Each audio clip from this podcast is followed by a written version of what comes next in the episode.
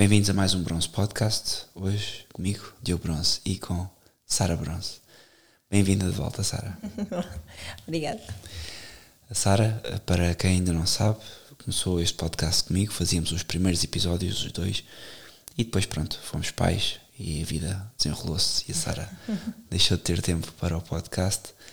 E, e agora voltamos a falar e voltamos a estar aqui com os nossos ouvintes para falar sobre um tema onde ela tem que estar, evidentemente. O tema é a maternidade. É um tema que, se calhar, há uns tempos falávamos, hum, pronto, por alto. E, claro, a nossa experiência está limitada. O nosso filho mais velho tem apenas 3 anos, portanto, quem já é pai há 10, 15, 20, 30 terá algo a dizer e terá mais experiência do que nós. Vamos então dar-vos o nosso, nosso feedback do que é, que é ser mãe, neste caso hoje, o que é que é maternidade e, e não só isso, também falar de todas as questões relativamente até à gravidez, eh, ao parto, porque hoje tudo isto está muito mistificado. As pessoas acho que fazem um pouco um, um bicho de sete cabeças, um processo tão natural. Não é isso que tínhamos, estamos andado a falar sobre isso. E... Sim, sim, é que é um bocado estranho, não é? Entender quanto ao desenvolvimento o suposto desenvolvimento de, de, das pessoas, não é? da tecnologia e tudo mais, na parte da maternidade parece que andamos para trás. Não sei o que é que aconteceu. Sim. É? E o que é que tens a dizer agora? Como se calhar contávamos a nossa experiência, como é que Sim. Sim. para as mães que vão ser mães em breve, alguém que possa estar grávida, grávida e queira perceber o que é que o que é que é. Sim. Até foi por isso mesmo é que nós decidimos fazer o podcast não só também pela questão de agora ter mais tempo e disponibilidade. O nosso filho mais novo tem oito meses e agora já dá um bocadinho mais de, de, espaço. Mas, mas precisamente porque as pessoas me têm abordado, algumas mães têm vindo falar comigo e têm relatado experiências que eu fico às vezes estupefacta. Como é que é possível? Um, muitas vezes serem enganadas e serem coagidas. Isto estamos a falar nos hospitais? Nos hospitais, nas, nas creches, pela própria família. E quer dizer, pronto, acho que é bom darmos a nossa, contarmos, relatarmos a nossa experiência. Nós só temos uh, filhos há 3 anos e meio, não é? Exato. Mas já temos três, portanto, em 3 anos e meio tivemos três filhos. O Senhor concedeu-nos essa, essa graça e ao mesmo tempo também esse trabalho, não é? Porque é o meu trabalho diário. Eu, para quem não sabe, eu estou em casa o uh, tempo inteiro a tomar conta dos nossos filhos, a tentar educá-los. E, e, aprendi muito com eles, né? eles todos os dias nos ensinam coisas uh, novas e diferentes. E por outro lado também aprendi muito com outras mães que também estão em casa, a maior parte das pessoas com quem nós lidamos que estão em casa, que já têm filhos há mais tempo e que nos foram também relatando a experiência um, de, daquilo que têm, têm vindo a passar também ao longo dos anos. O, o nosso primeiro filho foi de facto a nossa cobaia, não é? Foi ele foi com ele que nós aprendemos algumas coisas, tanto a nível de hospitais, como, como, como é que é educar uma criança, como é que é um bebê, etc. E começamos, se calhar, pelo, pelo nosso filho mais velho, não é? Perceber. Sim, pelo, pelo Francisco. Sim. Como é que foi o processo de gravidez? Como sim, é que, sim. o que é que nós fizemos? Porque nessa altura fazíamos um pouco tudo by the book, ou seja, sim, é tudo o que diz o. Checklist. É? Exatamente, porque estamos com. Pronto, não sabemos, não é? Melhor. E acho que é preciso mencionar também que hoje um, as avós e as pessoas à nossa volta já não sabem um, também nada. Portanto, houve aqui um trabalho de dilaceração do, do que é que é ser mãe, do que é que é ser avó. E, portanto, muitas vezes as pessoas têm que confiar nos médicos porque em casa já não há ninguém que saiba. Um, mesmo os próprios avós só tiveram um filho no máximo. Sim, sim, as gerações que os avós só tiveram um filho ou dois. O caso da minha avó, por acaso, numa casa é curioso. Minha avó materna teve dois filhos, a minha avó paterna teve sete. então, uma casa, não, acredito que cada famílias ainda assim, ainda se apanha algumas gerações assim, com sete filhos, com dez filhos. Uh, mas eu creio que a nossa geração já não é tão assim, não é? Ah, existe, graças a Deus, famílias numerosas, que Nosso Senhor confiou muitas almas. Outras famílias que infelizmente não conseguem, não é? Mas de uma forma geral as pessoas não querem mesmo e rejeitam-se a ter, a ter filhos, ou ter um, dois, porque já sai muito da zona do conforto, não é? E isso não ajuda nada na experiência que, para adquirirmos como mães, para relatarmos umas às outras. Isso para falar todo fora aquela mentalidade com que se cresce. Tu, como mulher, deves ter crescido a pensar que mãe, no máximo, de um filho, ou, ou e depois depois aquelas questões todas do casar, casar para quê, não é? Sim, no meu caso não foi tanto casar para quê, foi na altura, quando era miúda adolescente, eu dizia que queria só ter um filho. E que tinha que ser um rapaz, porque os rapazes são mais afeiçoados com a, com a mãe, pronto. e era isso que eu pensava com miúda, com 15, 16 anos. E hoje, claro, naturalmente tudo mudou. Mas, mas pronto, isto para, para dizer em relação ao, ao, aos filhos, que eu tive muita dificuldade com, com o nosso primeiro filho, do, que é que é ser mãe, do que é que, que é que é um bebê. Eu li de facto livros, eu fui de facto a consultas médicas, íamos todos os meses à consulta pronto, da gravidez, porque fomos seguidos por um médico uh, privado. Eu penso que não. Sim, é preciso salientar que este médico, de todos os que nós conhecemos, é capaz de ser o menos mau, tendo em conta o estado da medicina hoje, porque Sim. é um médico até católico, é bom médico, é um bom homem. E, e, pronto, claro, não é um católico tradicionalista, mas ainda assim é um bom homem, um bom profissional. Um, mas pronto, acho que sim, acho que é isso que estás a dizer. Sim, fomos todos os meses às consultas. Fomos todos os meses. Sim, nós escolhemos lá na altura porque foi indicado por uma, por uma amiga nossa e porque ele é de facto anti-aborto, anti-FIVs, essas coisas e nós de facto dissemos, ok, é por aqui que vamos. De certeza que ele há de saber o que é que está a fazer, não é? Já tinha alguma experiência, ele já tem alguma, experiência no mundo da maternidade. E, e, pronto, e fomos uh, todos os meses às consultas, fazíamos tudo o que era dito. Tínhamos, eu tinha que tomar o suplemento X, o suplemento Y, ao fim não sei quantos meses, afinal o suplemento já era outro, que era caríssimo, lembras? Na altura era, era muito caro. Sim, estamos a falar de, imaginem, os suplementos, vamos a ver, lá dentro tem, vamos imaginar, não me lembro exatamente, mas tem, vamos imaginar, zinco, uh, vitamina C e outra coisa qualquer. Que não é o caso, atenção, mas só para vos explicar o, a questão. E dentro deste, deste medicamento, por ser este combinado de um laboratório qualquer, que tem tudo, cada caixa custa 50 euros enquanto que se comprássemos os suplementos de outro lado qualquer, individuais e separados, em maior quantidade, eram Sim. muito mais baratos. Sim, depois percebemos isso pelas canetas, pelos blocos dentro do próprio consultório, bom, enfim, típico das farmacêuticas. Um, e pronto, fazíamos tudo by the book, como disseste, e até que chegámos ao fim da, da gravidez, já para o fim, estava tudo bem com o bebê, graças a Deus nunca tivemos assim, nunca tive assim um problema da gravidez. Um, chegávamos, chegámos ao fim da, da, gravidez e o médico tinha. Mais ou menos, porque houve uma altura em que acho que a placenta tinham dito que a placenta, que é um dos problemas de ir ao médico todos os meses, hoje em dia, é que ah. qualquer coisa que os médicos não compreendam é logo um problema e os pais ficam logo nervosos. E nesse caso o médico tinha dito que tinha havido um descolamento parcial da placenta. Ah, sim, lembro-me. Sim, mas foi uma coisa bem. Sim, certo. Pequena. Mas... E são, há coisas que são graves, não é? E que quando a mãe tem algum algum sinal de alarme, não é? Convém que efetivamente seja vista por um médico. Eu acho que hoje em dia o que são bons efetivamente é nas urgências e nos casos graves. Um, caso contrário, não, não é assim tão necessário ser seguido assim todos os meses. Eu penso que no Sistema Nacional de Saúde não são todos os meses. Penso que é só consultas para. Claro, isso é no privado, não é? No privado Exato, é que tem que ser todos os meses. Privado, estamos a falar numa gravidez que decorreu bem, não é? Agora, que pessoas com problemas de saúde e que engravidam, ou que têm diabetes, ou que seja, claro que naturalmente precisam de ser seguidas. No meu caso, eu estava tudo bem, uma rapariga acabada de casar, jovem, tinha Sim, saúde. Sim, é bom, é bom explicar isso, a tua idade na altura. Sim, tinha 21, 21 anos. Pronto, a única coisa que acontecia é que estava magra, mas, mas, estava, mas depois foi tudo ao sítio, não é? Com a gravidez, é fácil. Depois também havia, falando nesta parte da magreza, havia muito, eu lembro o, o médico muito obcecado com o número da balança porque eu todos os meses não podia engordar mais do que meio quilo e até que isso chegou-me a fazer algum desconforto. Um, nunca engordei assim tanto, mas, mas quer dizer, acho que é, é muito é obcecado com os números nesse sentido. E isto acontece, acontece tanto com as mães como com os bebés. Quando os bebés nascem, já vamos passar por essa parte, também há uma obsessão com a balança com os gráficos, ou seja, gráficos, tem que ter tudo by the book. E depois os gráficos são americanos, são ingleses, nós vamos falar sobre isso. Sim, bom, enfim. Um, e pronto, cheguei ao fim da gravidez, tudo bem, graças a Deus. Cheguei ao fim, o médico, eu fui à consulta das 40 semanas, que é supostamente, pronto, não é o limite, mas é já a dizer, ok, aquela data prevista do parto, que é as 40 semanas, o médico disse, olha, o seu bebê não está assim em grande coisa, vamos ter que, que o tirar, vamos ter que induzir o seu parto.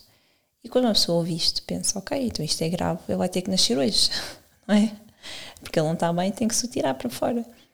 E não, ele agendou o meu parto para dois dias depois. Mas eu na altura nem sequer pensei, não, não, não raciocinei, fiquei naquela, bom, vou ligar ao meu esposo, foi quando eu te liguei, e vou-lhe vou contar que o nosso bebê vai nascer daqui a dois dias, vou-me preparar, vou arrumar tudo, vou, pronto, não é? Fiquei um bocadinho nervosa por pensar que o bebê não estava assim grande coisa, mas hoje, eu, eu, três anos e meio depois, eu já tenho vindo a falar contigo e com outras mães e penso, se tivesse assim tão grave, se fosse motivo mesmo para o bebê sair para fora, era feito no dia. Ele tinha-me mandado para um hospital, tinha-me feito um parto de urgência, não é? Não, não, digo eu, não é? E porquê, era bom explicar às pessoas porquê, tá, porquê que esta questão de apressar o bebê a sair não é boa. E tu experimentaste isso no, no, não no é hospital? Bom, sim, sim, não é bom. As induções não são boas, nem, nem para mais no primeiro filho. O corpo ainda não teve nenhum bebê Portanto, é um choque enorme forçar assim um bebê a sair naturalmente. Então, isso é uma parte não foi, não foi nenhuma cesariana, uma cesariana, pronto, abre-se o útero, tira-se o bebê, é uma operação, digamos assim. No meu caso, não, forçaram-me com medicação. O corpo foi obrigado a. Não estava preparado ainda, o meu bebê não era para nascer naquela altura, só tinha entrado em trabalho de parto naturalmente, não era? Não estava ainda preparado para, para ter o, o filho e foi assim uma coisa em 5 horas, não foi? Ou 6 horas. Sim. É muito Para um primeiro para filho um primeiro foi muito filho. bom. O que eu me lembro de, de estar a acompanhar é, é isso mesmo, é o bebê não estar nem o corpo, ou seja, nem a mãe. O, o, há uma violação do processo natural. Exato. É e uma coisa é, claro, às vezes os processos naturais têm que ser violados quando é preciso, em termos Urgência, por questões, exatamente, Exato. por questões de saúde. Então faz-se um processo artificial que um, visa uh, fazer algo. Neste caso, com a nossa inexperiência, hoje eu acho que reagiríamos de outra forma e diríamos ao médico: olha. Uh, reagimos no segundo filho, já reagimos, que ele tem tudo também. Exatamente.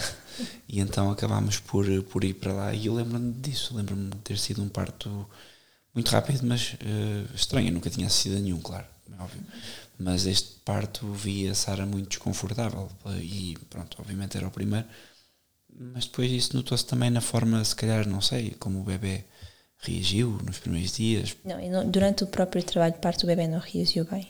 Uh, eu depois estive a ler mais, quando foi na altura da nossa segunda filha, eu li sobre a questão das induções. Como eu passei mal no, com o primeiro filho, tanto no parto como na parte depois da amamentação, eu no segundo filho tinha a sensação que não estava bem informada de tudo e não estava. Então estudei muito. Eu lembro-me de estar sempre nas cestas do, do nosso primeiro filho, eu estava sempre a ler grávida, já da Maria, estava sempre a ler sobre a gravidez, sobre a amamentação, sobre tudo o que envolvia maternidade, mas com outras fontes que não o SNS ou o MS, ou pronto, as, as típicas, não é? E, e é que eu percebi que nas induções o bebê pode reagir mal à, à indução, à provocação do, do parto, tendo em conta as doses que dão um, à mãe, a medicação que dão à mãe. São doses específicas, medicamentos específicos, e, um, e o bebê pode não reagir bem, tanto que não reagiu. Os batimentos dele depois começaram durante o trabalho de parto, não sei se te lembras, uh, estavam a perder já o batimento, não, ele não estava morto, não é? Mas, mas estava já a baixar muito cada contração. O batimento do bebê, em vez de subir ou manter, baixava, o que não é suposto. Isto é uma coisa que depois também só aprendi mais tarde, não sabia.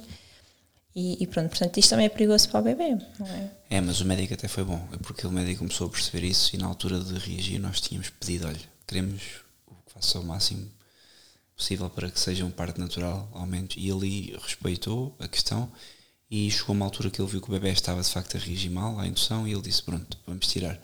E, e foi quando então... Levaram para o bloco parto, Ao bloco, sim. exatamente. Sim, ele fez isso porque de facto já estava no fim do trabalho parte e, pronto, graças a Deus tudo, tudo se uniu.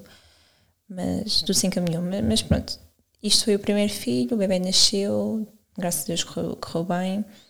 Um, fomos para casa e eu achava que sabia tudo em relação à alimentação do bebê, sobre poder amamentar, que é o natural da coisa, e não sabia nada na prática. Eu li livros, eu informei-me com algumas amigas, poucas, porque eu não tinha muitas amigas que fossem mães na altura. Com, não há mães. Com 21 anos eu não tinha assim, pois não tinha, tinha, tinha assim ninguém, pronto, muito próximo. E então, aquilo que eu sabia eu tentei pôr em prática, mas pois, há tantos detalhes, tantos pormenores que não nos dizem durante as consultas de gravidez não é que, pronto, enfim, acho que há cursos hoje em dia, há coisas que eu na altura ninguém me encaminhou, não fazia ideia. A minha mãe, é, ninguém, ninguém me disse. E, eu então não sabia o que estava a fazer, a coisa não correu bem também. E quando fomos, uh, eu lembro quando fomos à consulta depois de pediatria, a médica uh, tinha dito que o leite também não chegava, que é o típico que se diz quando a alimentação não está a correr bem, é o leite não chega, não é? Podia ser o que é que está a acontecer, ele está a mamar bem, como é que está a fazer. Não, é, o leite não está a funcionar, portanto, vamos dar Bibron.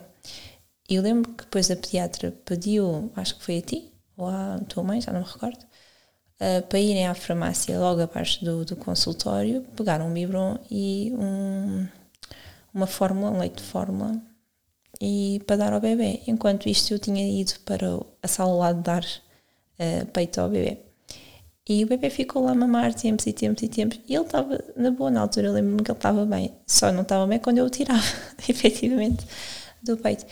E, e depois, assim que começámos a dar o biberon, automaticamente o leite também vai abaixo, porque se não está a ser estimulado, ele está a beber do outro leite, o corpo reage e diz: Ok, eu não preciso produzir tanto leite, vamos produzir menos.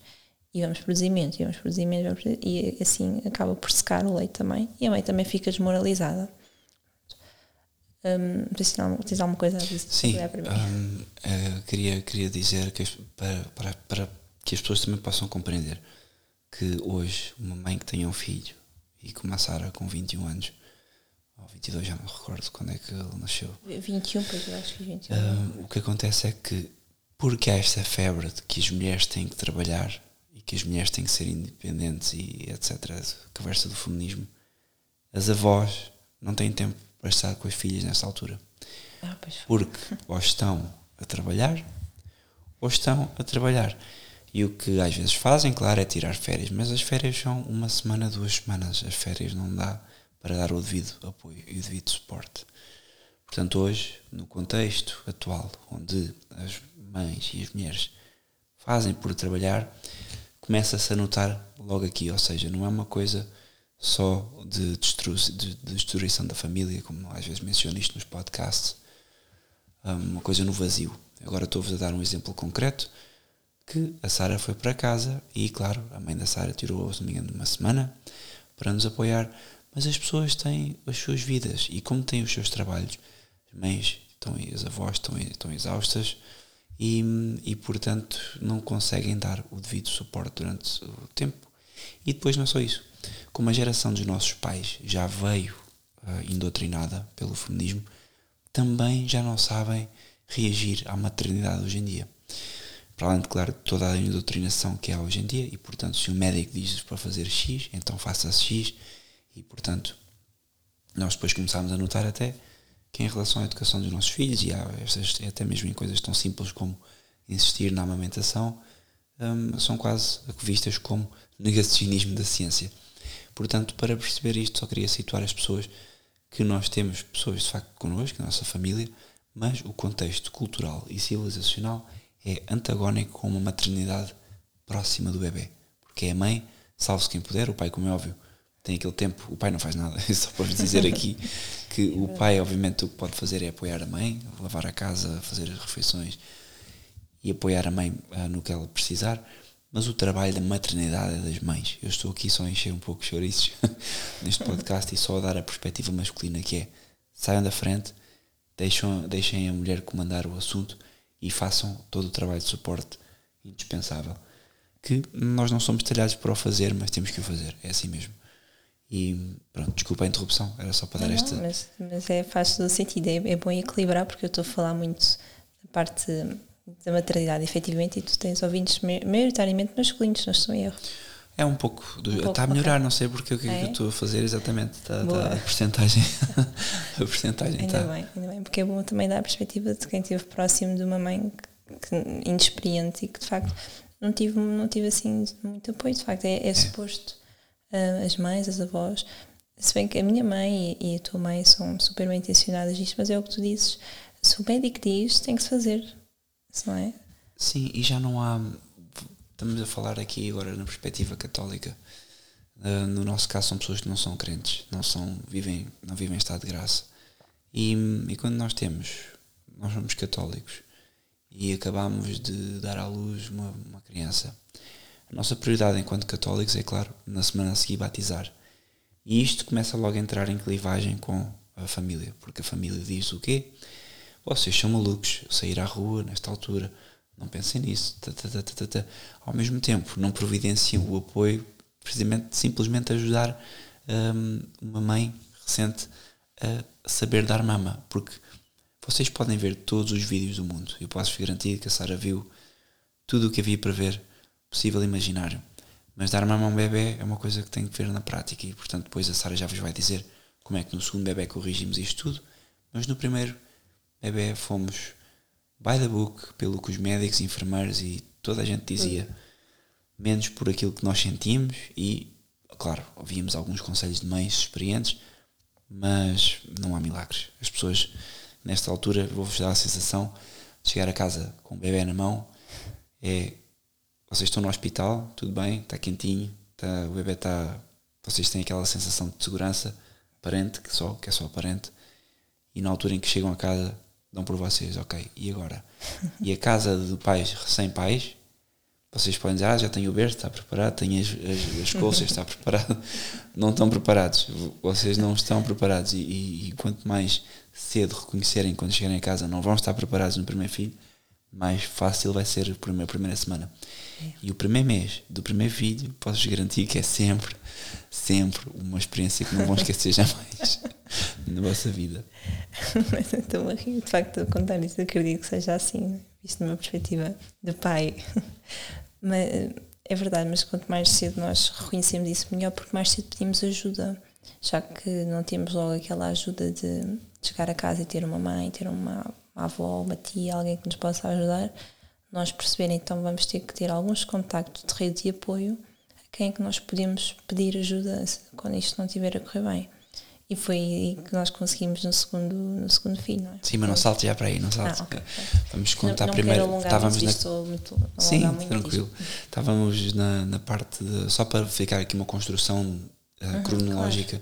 Claro. 2017, isto é 2017. Sim, já, exatamente. Não, não 2018, 2018. 2018. Entretanto, nós estávamos um, a falar do primeiro filho, começou a amamentar e depois é aquelas questões de, pediatra e das idas ao pediatra constantes. Ah, sim, sim. Depois, um, portanto, começámos o leite artificial, tudo bem, o bebê, graças a Deus, uh, começou pelo biberon, tudo bem, e um, tínhamos que ir ao médico para ir duas semanas depois para conferir o peso novamente.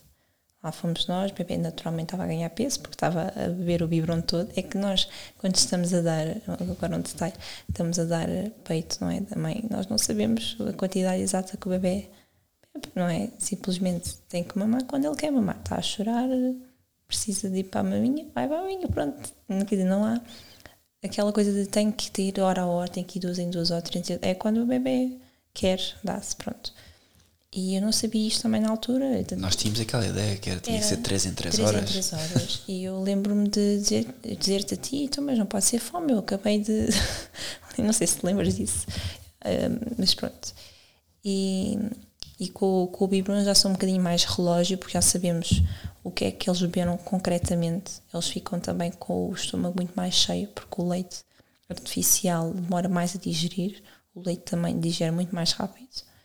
E pronto, são, são duas, duas linhas completamente diferentes, não é? Quando se vai pela alimentação, é, não há as horas pelo mamarem, simplesmente mamam quando querem. Quando é com o biberon natural, tem esse dar mais ou menos duas indústrias em três, porque é um leite diferente, nem sequer é leite, é, é fórmula, pronto.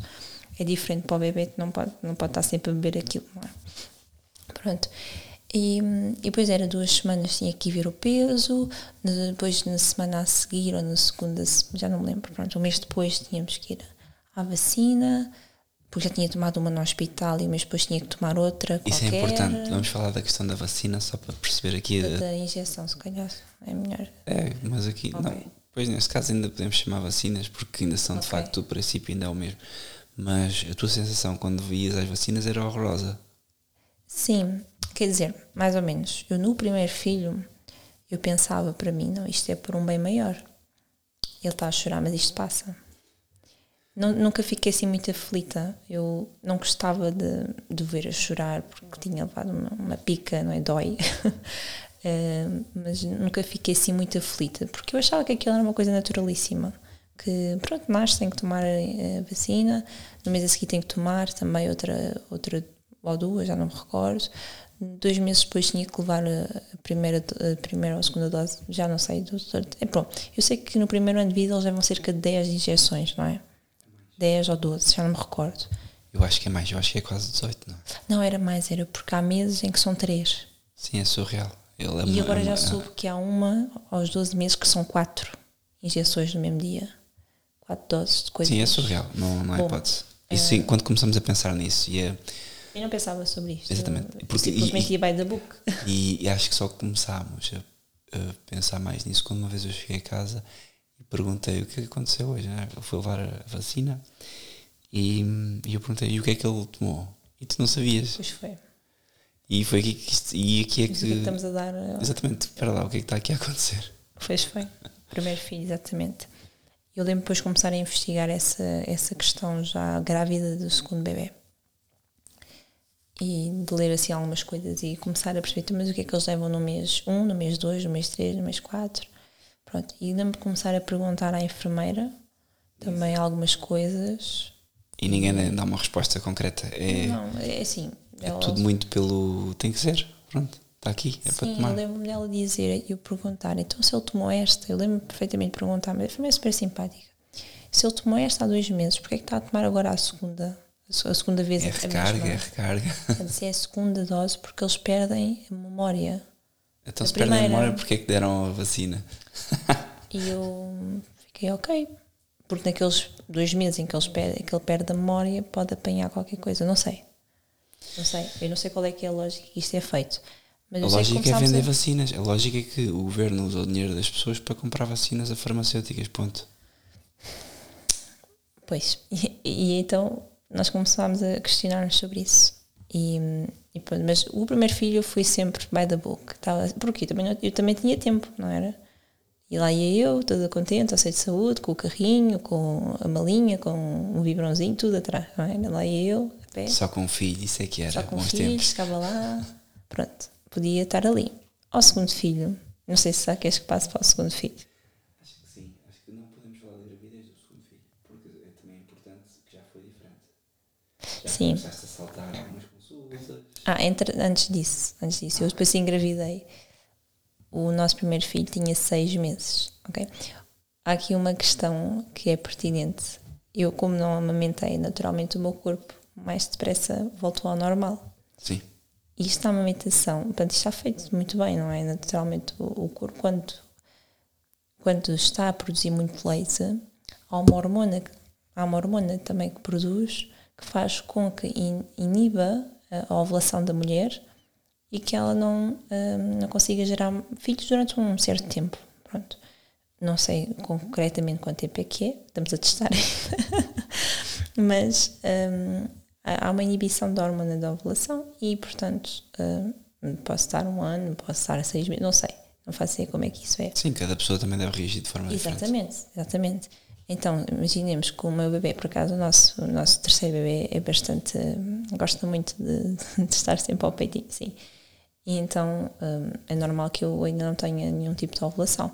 Mas com o primeiro filho, como não houve essa, essa amamentação, eu voltei ao sítio rapidamente. Então, seis meses depois, eu já estava grávida de novo e a nossa família ficou quase em choque, não é? Porque foi Ah, seis sim. meses. Boa sorte em enfrentarem esta, esta realidade.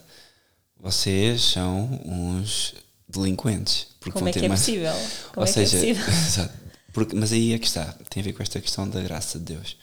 Porque quem está na graça de Deus e percebe o que é de facto a natureza humana, dá graças porque teve a graça da fertilidade, ponto final.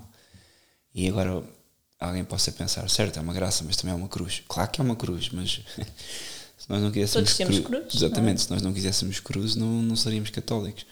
Mas é isso, ou seja, é, é, é perceber que estamos a contribuir e a cooperar com Deus no processo criativo de, de criação e, e, não é mais o criativo no processo de criação e, e é isso e, para nós isso claro é, enche-nos de temor porque quem tem um filho vai ter outro ainda mal uh, tinha a vida estabelecida para um filho já vai ter outro claro que isso só um delinquente é que não fica de facto com algum medo e quais é que vão ser as condições financeiras necessárias mas a verdade é que com a graça de Deus e confiando plenamente em Deus tudo isso é peanuts. É, então Sim. ultrapassamos isso muito rápido. Um, e pronto, e significa isto que tínhamos que enfrentar a família. E a família no segundo até não foi assim tão grave. Pior foi depois no terceiro. Sim, sim. Uh, no, segundo, no segundo filho, um, pronto, eu fiquei super contente. Não é? Eu pensava que ia ficar aterrorizada porque fui ensinada assim, não é? É a mentalidade do mundo, exatamente. Mais tenho, um filho, meu Deus. Eu tenho eh, essa mentalidade secular, não é? É normal, porque fui. Não posso ser desculpa para tudo, como é óbvio, mas é um, uma reação que eu, te, que eu, deveria ter naturalmente, mas graças a Deus não tive. Eu lembro-me de, de, estar a, a, fazer o teste e assim que eu vi o positivo, eu fiquei, uau, what the, como assim? Super contente. Um, e no, quando eu, quando eu contei, eu lembro quando contei à minha mãe, ela sorriu e ficou a sério, ao mesmo tempo meio ok, pronto, é outro filho, o primeiro só tem seis meses. O meu pai disse logo, eu já sabia, o meu pai sabe sempre quando eu estou grávida, é impressionante. mas, mas pronto, também não, não, não, não reagiu assim tão mal, o pior foi no terceiro. Mas toda a gente depois começou a dizer, agora prepara-te, agora prepara-te, que isto vai ser, é, parecer um inferno. Sim. Exato meus pais isto ia ser muito difícil, a minha avó daqui ia ser muito difícil, minha avó também teve assim os dois muito próximos. E pronto, acho que os, os teus pais também estão nessa ideia de que a questão é, prepararmos. Quem não se tem, mas eu aí, eu aí compreendo-os porquê. E compreendo também quando, mesmo no casamento, porque quem vai para um casamento sem perspectiva sobrenatural, quem tem filhos sem perspectiva sobrenatural, não tenho dúvidas que seja um purgatório. Porque não há uma dimensão. Ou seja, se tudo é átomos que chocam uns contra os outros e fruto do acaso, eu chego a casa e hoje vou discutir com a minha mulher ou hoje vou, sei, vou fazer, vou criar problemas na minha vida. Se não há um motivo sobrenatural para uma pessoa se santificar claro. e preparar uma vida em Deus no futuro, depois da morte, então, meu Deus, claro que sim, claro que vou evitar o sofrimento, claro que vou evitar ter filhos, até, claro. aliás, vou evitar casar, que é o que está a acontecer hoje em dia. Claro, e, e pronto, mas eu lembro-me toda a gente dizer que ia ser um horror, ia ser um inferno. Eu fiquei, de facto, depois comecei a ficar assustada, mas, mas levar as coisas um bocado mais natural. E foquei-me precisamente em perceber o que é que fiz mal no primeiro filho para fazer bem no segundo. E estava a, a desejar imenso uma menina. Na altura eu lembro-me, já que tenho um rapaz, vou para aquela mentalidade secular também, que era menina. Agora E toda Isso é natural. Não... E toda a gente me dizia na rua, ah, então, mas já está com outro bebê, pronto, ao menos agora é tentar a menina que é para fechar a loja, não é? Sim, as pessoas usavam esse a termo. A minha avó disse-me isto. Sim, fechar a loja, como, quer dizer, mas que loja? O que é que vocês estão a falar? Bom, ok, eu sempre ouvi isto, né, porque nós como moramos numa vila, não é pequena, mas também não é muito grande, as pessoas passavam e conheciam-nos e, e simpatizavam muito connosco e diziam sempre isto, sempre. Então agora é a menina para fechar a loja. E assim que eu soube que era de facto uma menina, ainda ia espalhar que era a menina toda contente, então aí é que foi. Mas pronto, então eu foquei-me nessa parte de tentarmos eh, fazer, de tentar fazer tudo como é suposto fazer, a coisa mais natural possível. E, um, e assim foi. Eu lembro-me de andar muito, fazer caminhadas, andarmos com o nosso filho para os parques, para todo lado, levar tudo naturalmente, porque a gravidez não é doença. Não é suposto também estar parada em casa, fechada no apartamento, um telemóvel, um computador, a ver televisão o dia todo e a comer eh, pipocas ou gelados. Isso é coisa de filme, não é? Sim, é uma visão demoníaca, de facto, que perverte a realidade. Sim, é bom também descansar, porque a gravidez cansa, efetivamente. Eu fiquei muito cansada no fim da gravidez, fica normal, acho que todas as grávidas devem ficar. Um, comecei a ter dores de ciática já com a nossa segunda filha, no terceiro filho, então foi, foi ainda mais cedo. Mas é normal e são coisas que fazem parte da gravidez e cada corpo reage de, de, de maneira diferente. E, hum, pronto, mas manter-me ativa manter e comer melhor eu lembro no primeiro filho, ainda estava na faculdade, eu entretanto tinha, estava a fazer a faculdade no primeiro filho, eu lembro que não comia assim tão bem, havia assim aqueles intervalos que eu comia mal e isso acho que não ajuda nada na gravidez. No segundo filho eu já não estava a estudar na altura e, e já comia melhor, já bebia mais água, já fazia mais refeições completas, etc. Eu acho que isso tudo influencia no fim. No fim, eu lembro-me de ir ao médico, o mesmo médico que nos fez o parto do primeiro filho, quando nós continuámos a ir ao médico da mesma. Só um. um, um estamos quase a chegar ao, ao, parto do segundo filho. Sim. Como é que foi? Um, porque entretanto acabaste o curso uhum. e podias ir trabalhar, mas optámos por ficar, ficar-se em casa porque iríamos ter outro filho, então. Não como é faria é, sentido, sim. Sim, uhum. como mulher, conta um pouco mais essa mudança de mentalidade que certamente teve que existir, não é? Sim, ok, antes passámos para, para a parte da, da Maria. Então eu lembro que entre o primeiro, sim, entre o primeiro e o segundo filho, foi quando eu me comecei de facto a converter à parte mais tradicionalista, não é? Da, da igreja, a perceber, a dar mais com, com pessoas mais tradicionalistas. Com mães? Com mães que Pronto. estavam em casa o tempo inteiro. Sim, essa questão da tradição às vezes é com mães, simplesmente. Sim, mas tendo em conta que no teu podcast sim, faz muito esta menção, é para as pessoas perceberem, perceberem uh, o que, que, que, aconteceu. Eu, enquanto eu estava a trabalhar, eu trabalhava ao sábado e ao domingo, ao fim de semana, uh, eu não tinha muito tempo de facto para a família. E na altura a família era apenas, eras apenas tu, não é? Eras, mas isso foi antes do filho? Isso foi é quando estava grávida do Francisco, okay. primeiro.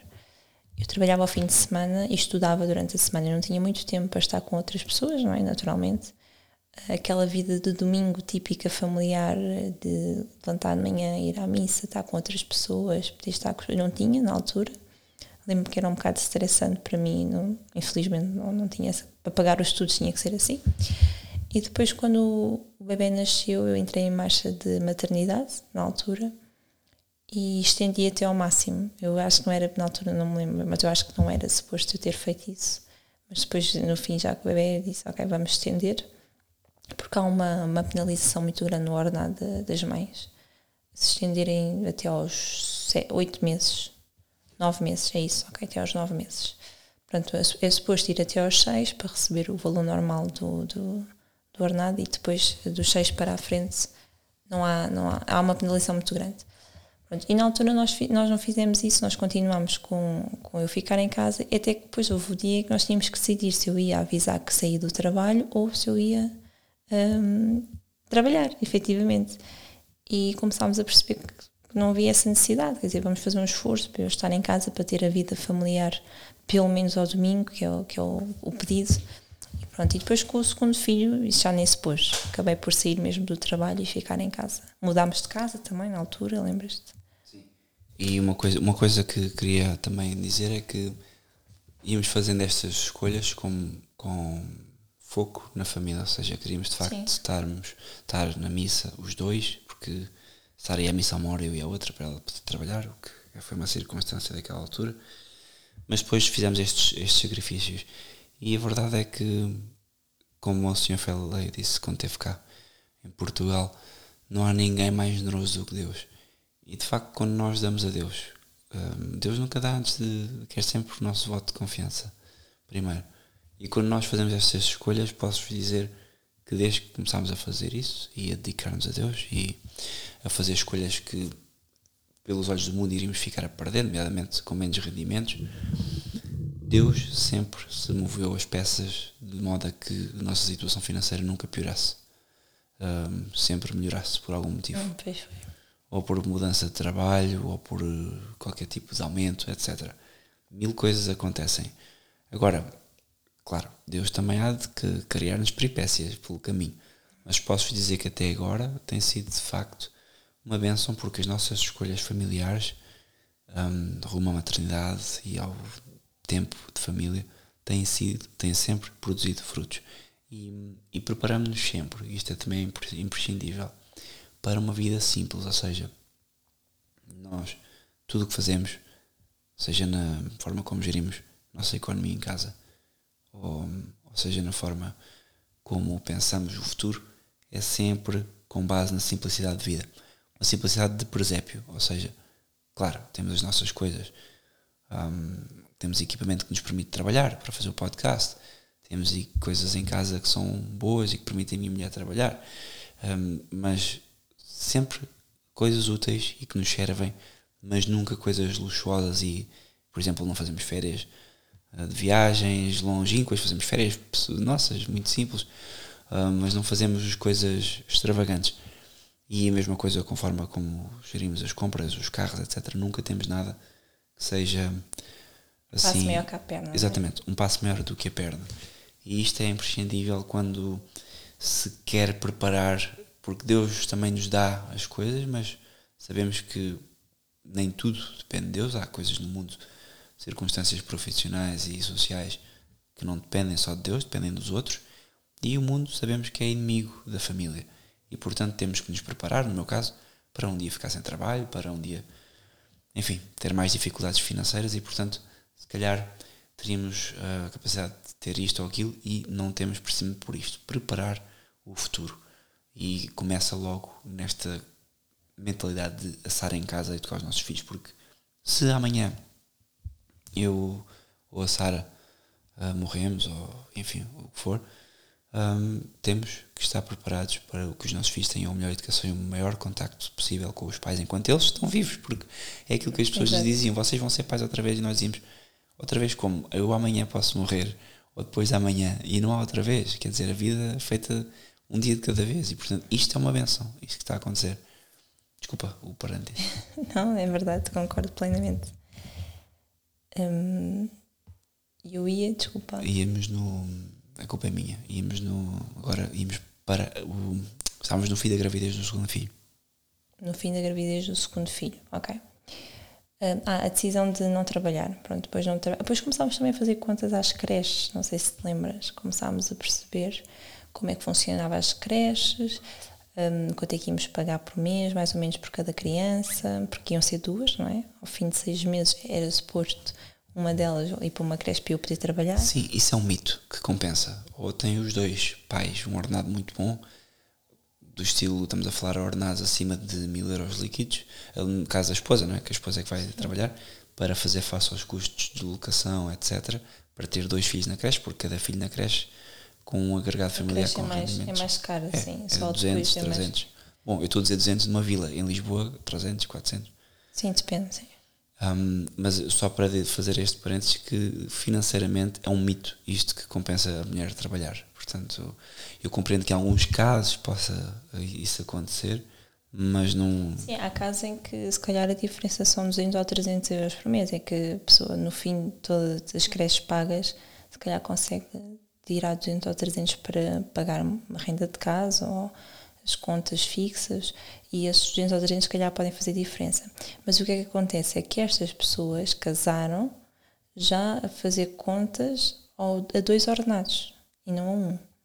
Nós casámos eu estava a ganhar apenas exclusivamente para pagar a faculdade, que era uma faculdade por mais privada, era caríssima na altura, e tudo era com base no, no teu vencimento. E assim se manteve até nascer o nosso primeiro filho e assim adiante.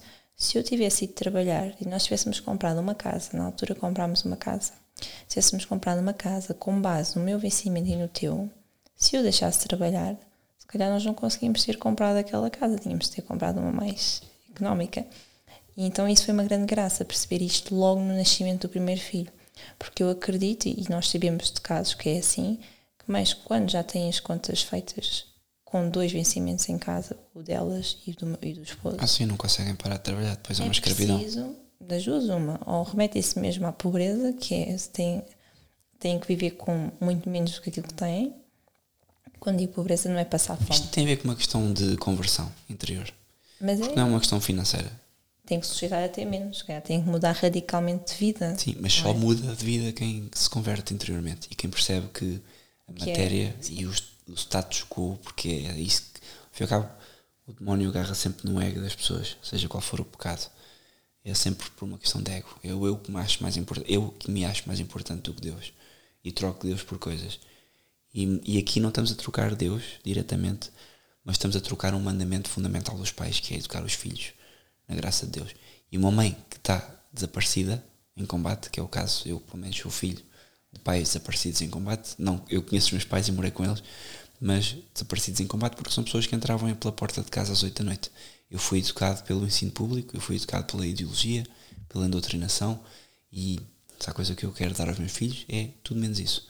Porque, claro, hoje percebo os, os efeitos que isso traz. Os efeitos, exatamente. E, e pronto, e na altura então decidimos isso, que não, não compensaria financeiramente eu ir trabalhar, os filhos não, eram muito pequeninos na altura, o Francisco era pequenino, a Maria ia nascer, portanto era, iam ser muito pequeninos para eu, para eu os deixar com outras pessoas, que isso fazia-me e faz-me confusão.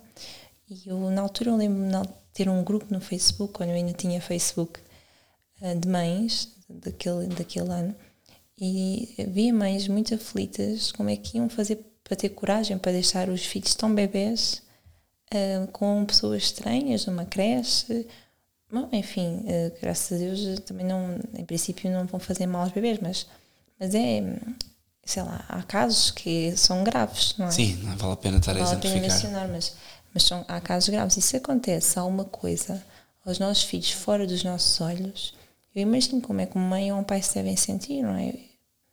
E, e os, nossos, os nossos compadres, os nossos compadres do, do Francisco, eh, eu, eu lembro, o nosso compadre sempre disse que era uma responsabilidade muito grande deixar os nossos filhos com outras pessoas. E vice-versa, e nós estamos com filhos de outras pessoas. É, é uma responsabilidade enorme. Porque se acontece de facto alguma coisa, nós acho que nunca nos perdoaríamos. Eu, pelo menos, acho que nunca me iria perdoar. E, e pronto, e assim ficou. No fim, então, isto para dizer. Eh, ah, depois para tocar então no nascimento da Maria, eu foquei-me na parte de, de, saber tudo o que é que fiz mal no primeiro filho. Fui estudar, portanto, estive a ler uh, algumas, algumas fontes mais credíveis e mais reais sobre material real. Uh, havia um documentário. Só para explicar, Sim. as fontes mais credíveis e reais que a Sara fala são mães com filhos. Sim, mães, mães com filhos. Há, atenção, há enfermeiras que são muito boas neste, nesta parte naturalista, só que tem que saber quem são. Certo. Não é ir a um centro de saúde e eu quero saber como é que posso amamentar. Todas elas sabem essa parte teórica, não é? Um, mas há enfermeiras especializadas nisto, na parte da amamentação. Sim. E acho que é fundamental nós termos o contacto alguma, tendo em conta que não temos rede familiar para nos apoiar ou de amigos próximos. Pronto. Porque antigamente não havia, se calhar, isto. Havia as vizinhas, as tias, as mães, as avós, pronto. Hoje em dia acho que é fundamental é a mãe ter uma rede de contactos de outras pessoas que saibam, nomeadamente enfermeiras, que eu acho que é importante, o que é que, o que, é, que é parte da amamentação. Eu, eu acho que não tem que ser enfermeiras, tem que ser pessoas que saibam o que é que estão a fazer. É, no sentido, claro, eu estou a dizer, Sim. porque eu acho que estar a chamar enfermeiros hoje em dia é enfermeiros bons e maus. E eu estou a dizer isto porquê? Porque quem ouve pode pensar, ok, basta ser enfermeiro. Não basta pessoa pode ser até costureira. Se a pessoa souber como é que se põe uma criança a amamentar e tiver essa experiência, oh, claro. top. Boa. Porque a verdade é que eu dei por mim no segundo e no terceiro bebê, no hospital, olhar para aquelas enfermeiras com, outros, com outro ar, não é? Porque agora já tinham um pensamento mais crítico. E eu acho que quase 100% das enfermeiras que atenderam os, os partos, os teus partos, não eram mães. Eram miúdas, acabadas de sair Nota-se de faculdade. Sim, é quase, não sei, saídas de algum lado, menos de um sítio que sabe o que é que é. elas vêm. fazer o turno da noite. É, elas veem os, os partos a acontecer, mas não sabem o que é que é aquilo. E eu acho que não têm a humanidade nem é para aquele momento, porque vejam, é um momento que não é só. Um, não pode ser só físico nem biológico. É um momento que é também, em certa medida, um acontecimento uh, humano. E único. E único para a mãe, para o pai, e às vezes apanhamos coisas especialmente más no último bebê e tudo que nos fazem pensar, epá, isto de facto, eu não sei até que ponto é que não deveríamos evitar os hospitais, como já há muitas pessoas que hoje em dia começam a evitar. Sim, no Brasil isso está a ser está a ser muito usado agora nos partos domiciliares um, por causa de, das cesarianas uh, feitas de forma fake, falsa. Era bom explicar isso, se quiseres dar uma, uma Sim, eu, eu, pronto, isto vou só falar aqui da parte do, do parto da Maria, só para finalizar esta parte. O, no fim, fomos à consulta então das 40 semanas e o médico, adivinhem, temos que induzir o parto. e assim, mas como assim temos que induzir o parto? Outra vez? Ah, o bebê ainda não está para sair, eles fazem um exame, eles fazem um, um exame de toque, de toque médico que se faz. Hoje em dia que isso também é desnecessário, ok? Um, eu também vi agora a perceber, no terceiro filho, nós estamos sempre a aprender, que uh, esses exames de toque médico para ver se a mulher já está quase para ter filho ou não é desnecessário. O bebê nasce quando tem que nascer, ponto final. Pronto. E eles dizem, não, isto está muito, ainda está muito atrasado, uh, a bebê é muito grande, vamos induzir o parto. Eu vou estar no hospital um dia X e você vem ter comigo às 9 da manhã, 9 ou 8, já não me lembro, acho que era às 9. Pronto, isso é só um detalhe. E eu, eu disse, ok, mas eh, pronto, eu vou ainda falar com o meu esposo sobre isso. Eu penso que não estavas lá na altura, não estavas não, que eu lembro-me de ter ido sozinha nesse dia. E eu vou falar com o meu esposo e se for o caso, eu apareço lá às 9 da manhã. Se a bebê não quiser nascer, assim eu logo, logo vejo. E lembro-me de falar contigo e dizer, eu já sabia que ele ia dizer isto, lembras-te? Que tínhamos que induzir o parto porque estava atrasado. Porque eu não sentia que o bebê fosse para nascer tão cedo. Pelo menos naquele dia, não estava a sentir que a coisa tivesse, pronto, a avançar. E, e, e lembro-me tu, de tu dizer, então, se está tudo bem, se o bebê estava bem, porque nós só escutámos o bebê, vimos os batimentos cardíacos, estava tudo bem. Se está tudo bem, vamos continuar. Pronto, continuas com o bebê, quer dizer, ainda só tinha passado não tinha passado nenhum dia, era 40 semanas naquele dia da consulta. Portanto, ainda tínhamos duas semanas pela frente. Isso é importante, duas coisas. Porque é que o médico queria fazer isso? E, da minha perspectiva, é porque simplesmente está no hospital, quer despachar, despachar. o assunto. Semanas já. Ah, exatamente, a questão da fecundação. Ah, sim, sim, ok. Este médico até que não é assim tão mau, porque se lhe disser que o bebê nasce no dia, foi feito no dia X. Fecundado, sim. Foi fecundado no dia X, sabendo que naquele dia foi o dia em que eu ovulei e que consegui um, enfim, que o bebê fosse fecundado, eles não, este, bebê, este médico não faz as contas pela última data de menstruação. Portanto, um, mas há médicos que fazem assim. E isto pode oscilar duas semanas para a frente, ou seja, o bebê pode ir até às 40. Mas porquê? É preciso explicar aqui porquê. Como é que os médicos contam quando a pessoa diz estou grávida, fiz um teste, o que é que eles vão contar? Então, era o que eu estava a dizer, a última data da menstruação. Ok. Pronto. okay. E, e, isto o que é que vai acontecer? A última data de menstruação, porque os médicos pressupõem, de uma forma geral, que as mulheres ovulem cerca de 14 dias após a última data de menstruação. Tendo em conta que as mulheres hoje em dia tomam pílulas e têm dios, etc.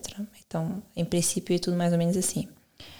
Mas, para quem não toma nada, não há nenhuma hormona ali a, a forçar. É regular. O que acontece exatamente a regular. Então o que acontece é, por N motivos, a mulher pode ovular mais cedo ou mais tarde. Não tem que ser no dia X nem naquela semana Y. Portanto, no meu caso, no, no, na gravidez da, da, Maria foi assim, se não estou em erro, e na gravidez do Valentim então ainda foi pior. já vão contar. eu tinha certamente ovulado mais tarde, então o bebê também adiantou-se, andou mais para a frente, ou seja, não nasceu naquela data prevista. Pronto. O que o médico considerava 40 semanas eram na verdade 39. Sim, podia ser 39, não se sabe concretamente, pronto. O que acontece é que há essa estimativa, pode andar duas semanas para a frente ou duas semanas para trás. O bebê tanto pode nascer com 38 semanas e está ok, como pode nascer com 41 semanas e 5 dias, ou com 42 semanas. É, é raro, não é assim tão comum, mas, mas acontece. E nós temos, nós conhecemos as pessoas que, que bebés nasceram às 40 semanas e 3 dias, ou que foi, ou 4 dias, um bocado assim. E nasceu perfeitamente normal. Hoje em dia os médicos não gostam de deixar muito mais de 40 semanas ou 41 semanas no máximo. Se chega às 41 semanas, então a mulher já está ali a fazer quase uma. está a ser quase negligente com o seu próprio filho. Pronto. E este, este, este médico não queria que este bebê passasse muito mais porque era grande. A Maria foi um bebê de 4 quilos. E eu, aí eu lembro-me na altura de perguntar na, na, consulta qual era o problema dela nascer com, com aquele peso, porque ele dizia que a estimativa era que ela nascesse com 3,8 kg e pode oscilar para 4 kg, para ter, bom, há sempre ali uma, uma margem de erro. Mas eu perguntei qual é o motivo, qual é o problema dela nascer grande. E ele, ah, o problema é que depois sou eu que tenho que lhe fazer o parto. eu, E é mais difícil o bebê sair. E eu, naturalmente é mais difícil porque é maior, não é? Mas, mas o corpo está preparado. Se aquele bebê entrou, vai ter que sair. Portanto, ponto final.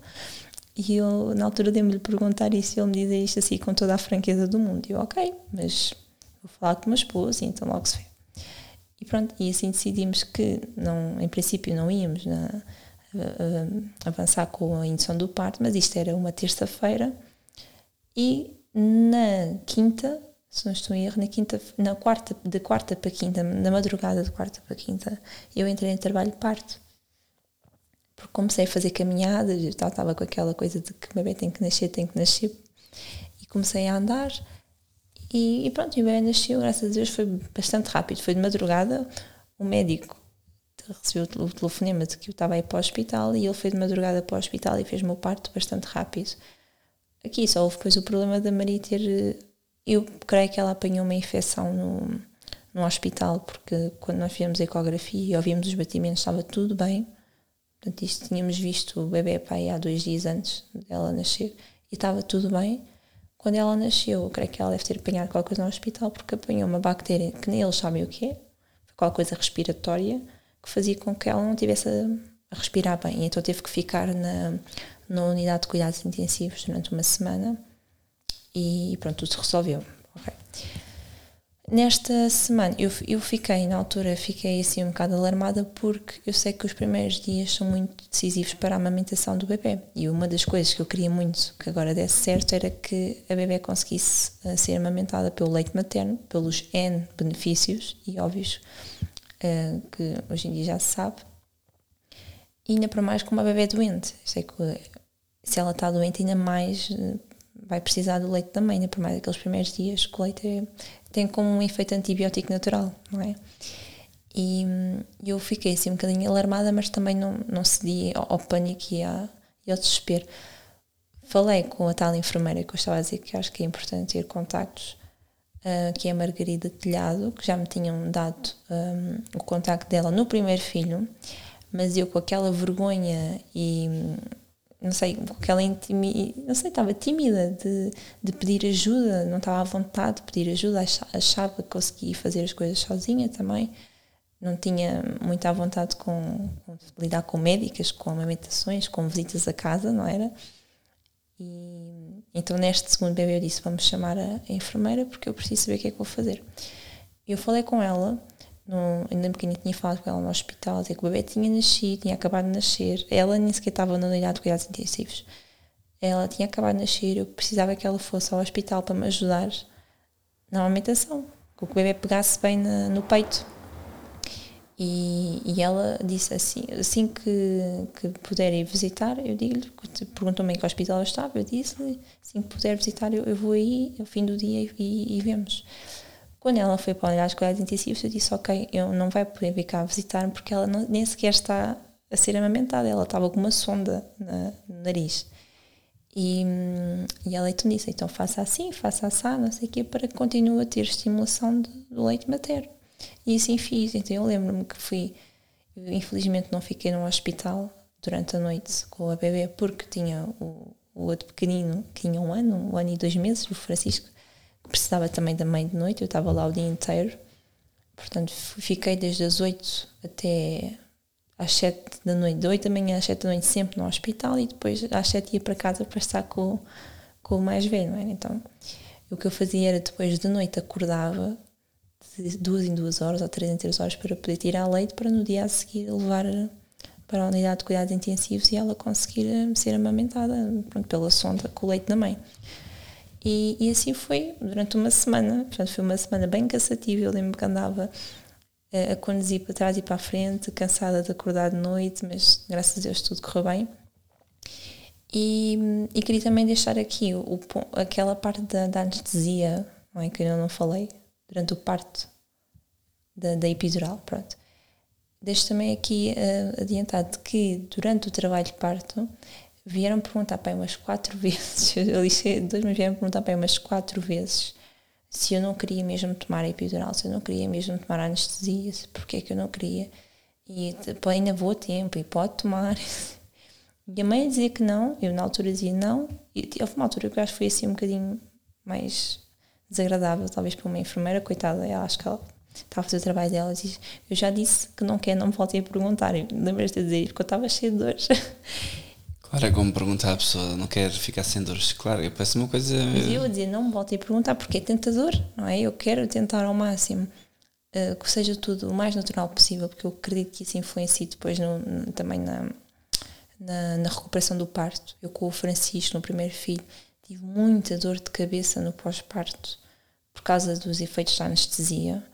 E depois já tinha ouvido falar de pessoas que ficavam com dores no sítio da anestesia. Sim, porque na primeira parte podia levar, exatamente. Sim, porque era indução. Hum, ok.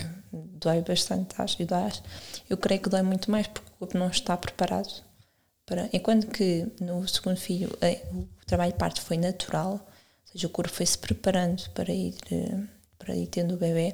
No primeiro filho, como foi uma indução, foi um choque ao corpo então, acho que uma mãe que consegue fazer um parto, já é difícil ter um parto atualmente, é, dói, dói muito.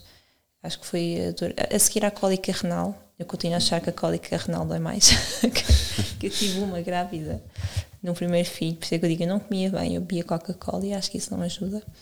No segundo filho, um, depois que consegui ter o parto natural, eu continuo a achar que a cólica renal dói mais.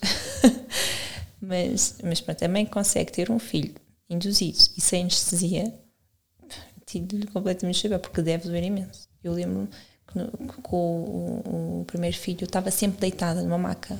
Eu não me levantava. Lembro este trabalho de parto durante seis horas sempre deitada. Porque tinha que estar a levar com um soro qualquer na veia, porque o bebê tinha que estar a, a ser auscultado constantemente e não podia levantar da, da cama. E o facto de estar parada e. Sim, não ajuda. Não ajuda. Portanto, com o segundo, o segundo filho. Como eu disse, eu fiz muitas caminhadas no dia anterior. Uh, fiz uma caminhada longa no dia anterior uh, ao bebê nascer e eu acho que isso ajuda bastante mãe, a mãe não estar parada.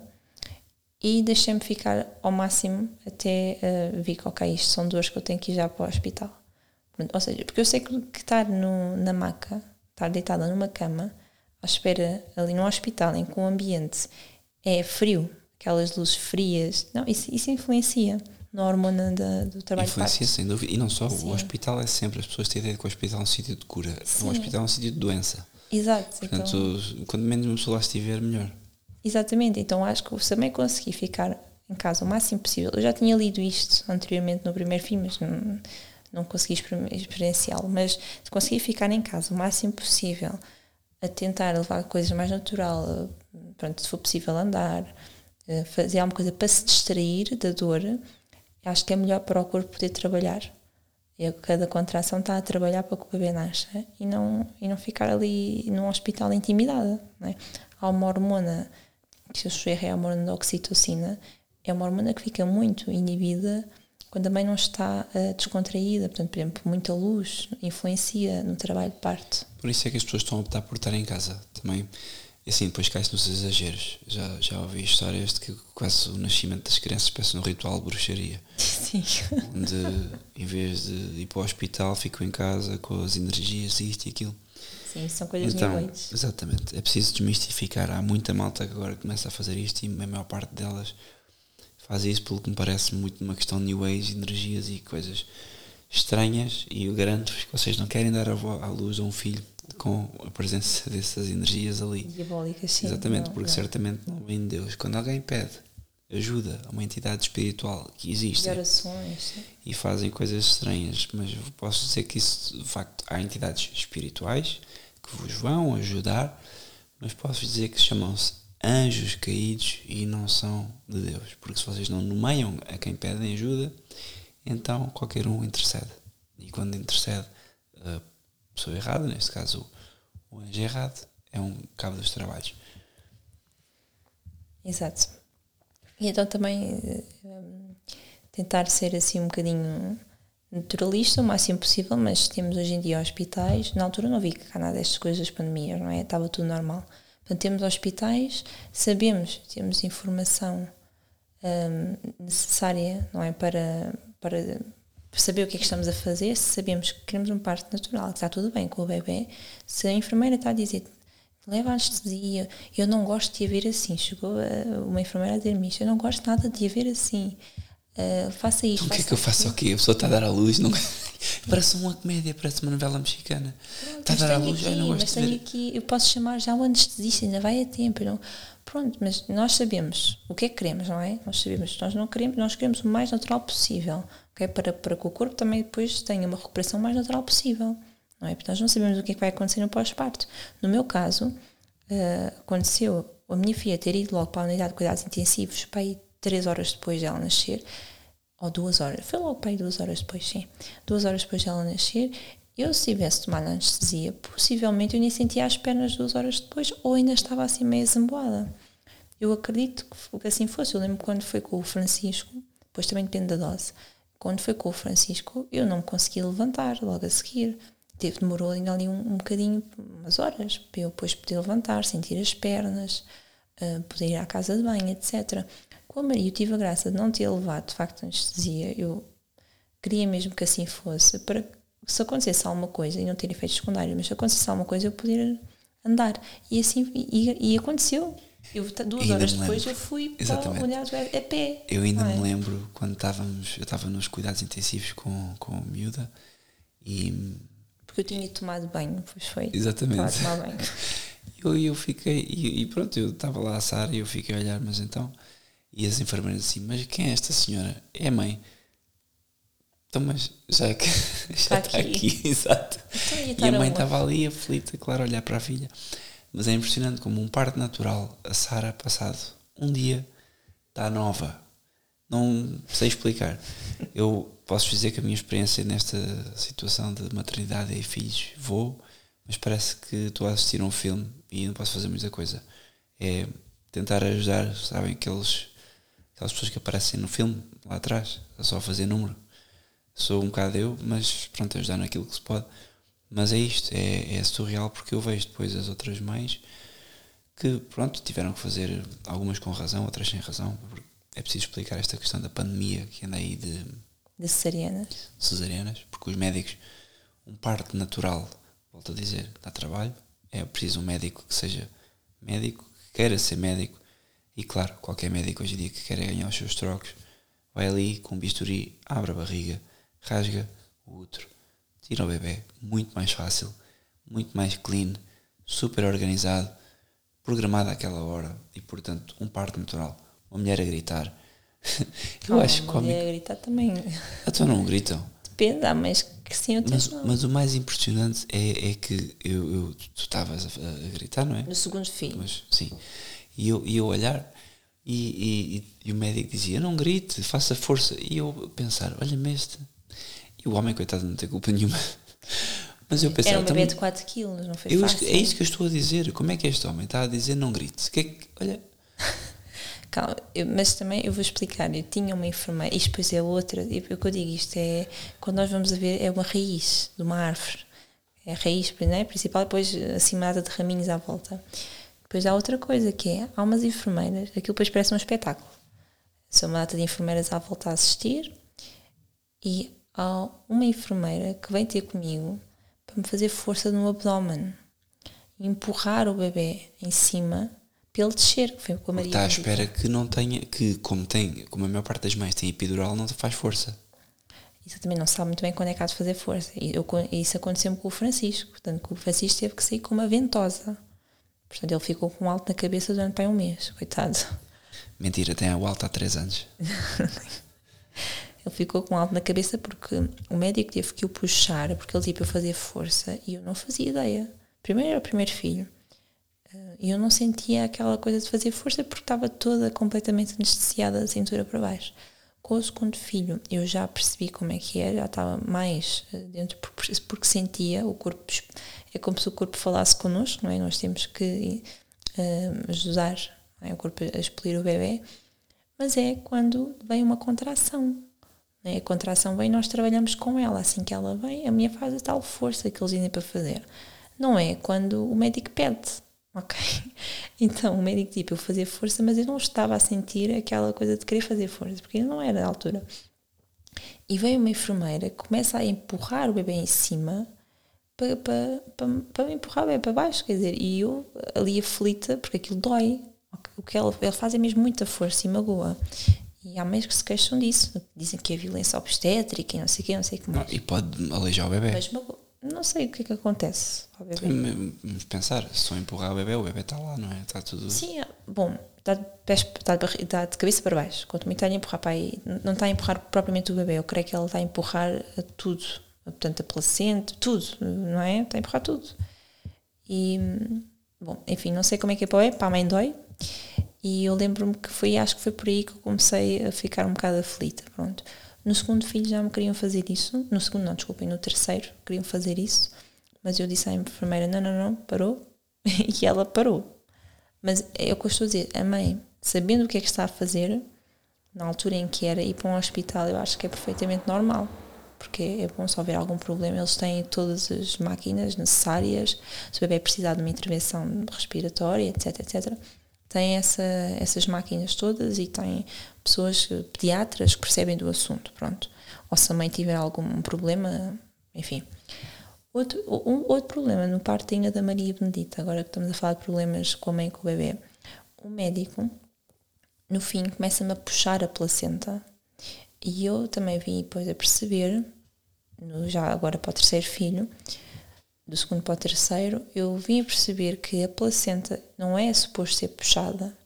O corpo expele, portanto, há um, toda uma coisa natural em que depois do bebê sair, portanto, o bebê sai, vai estar com a mãe, que é o ideal, assim que ele nasce, ir para o colo da mãe, e se possível ser logo amamentado, mas depois esperar que a placenta também comece a sair. O corpo começa a fazer contrações mais pequenas, não são tão dolorosas como as contrações de nascimento de um bebê, mas são algumas contrações para expelir a placenta.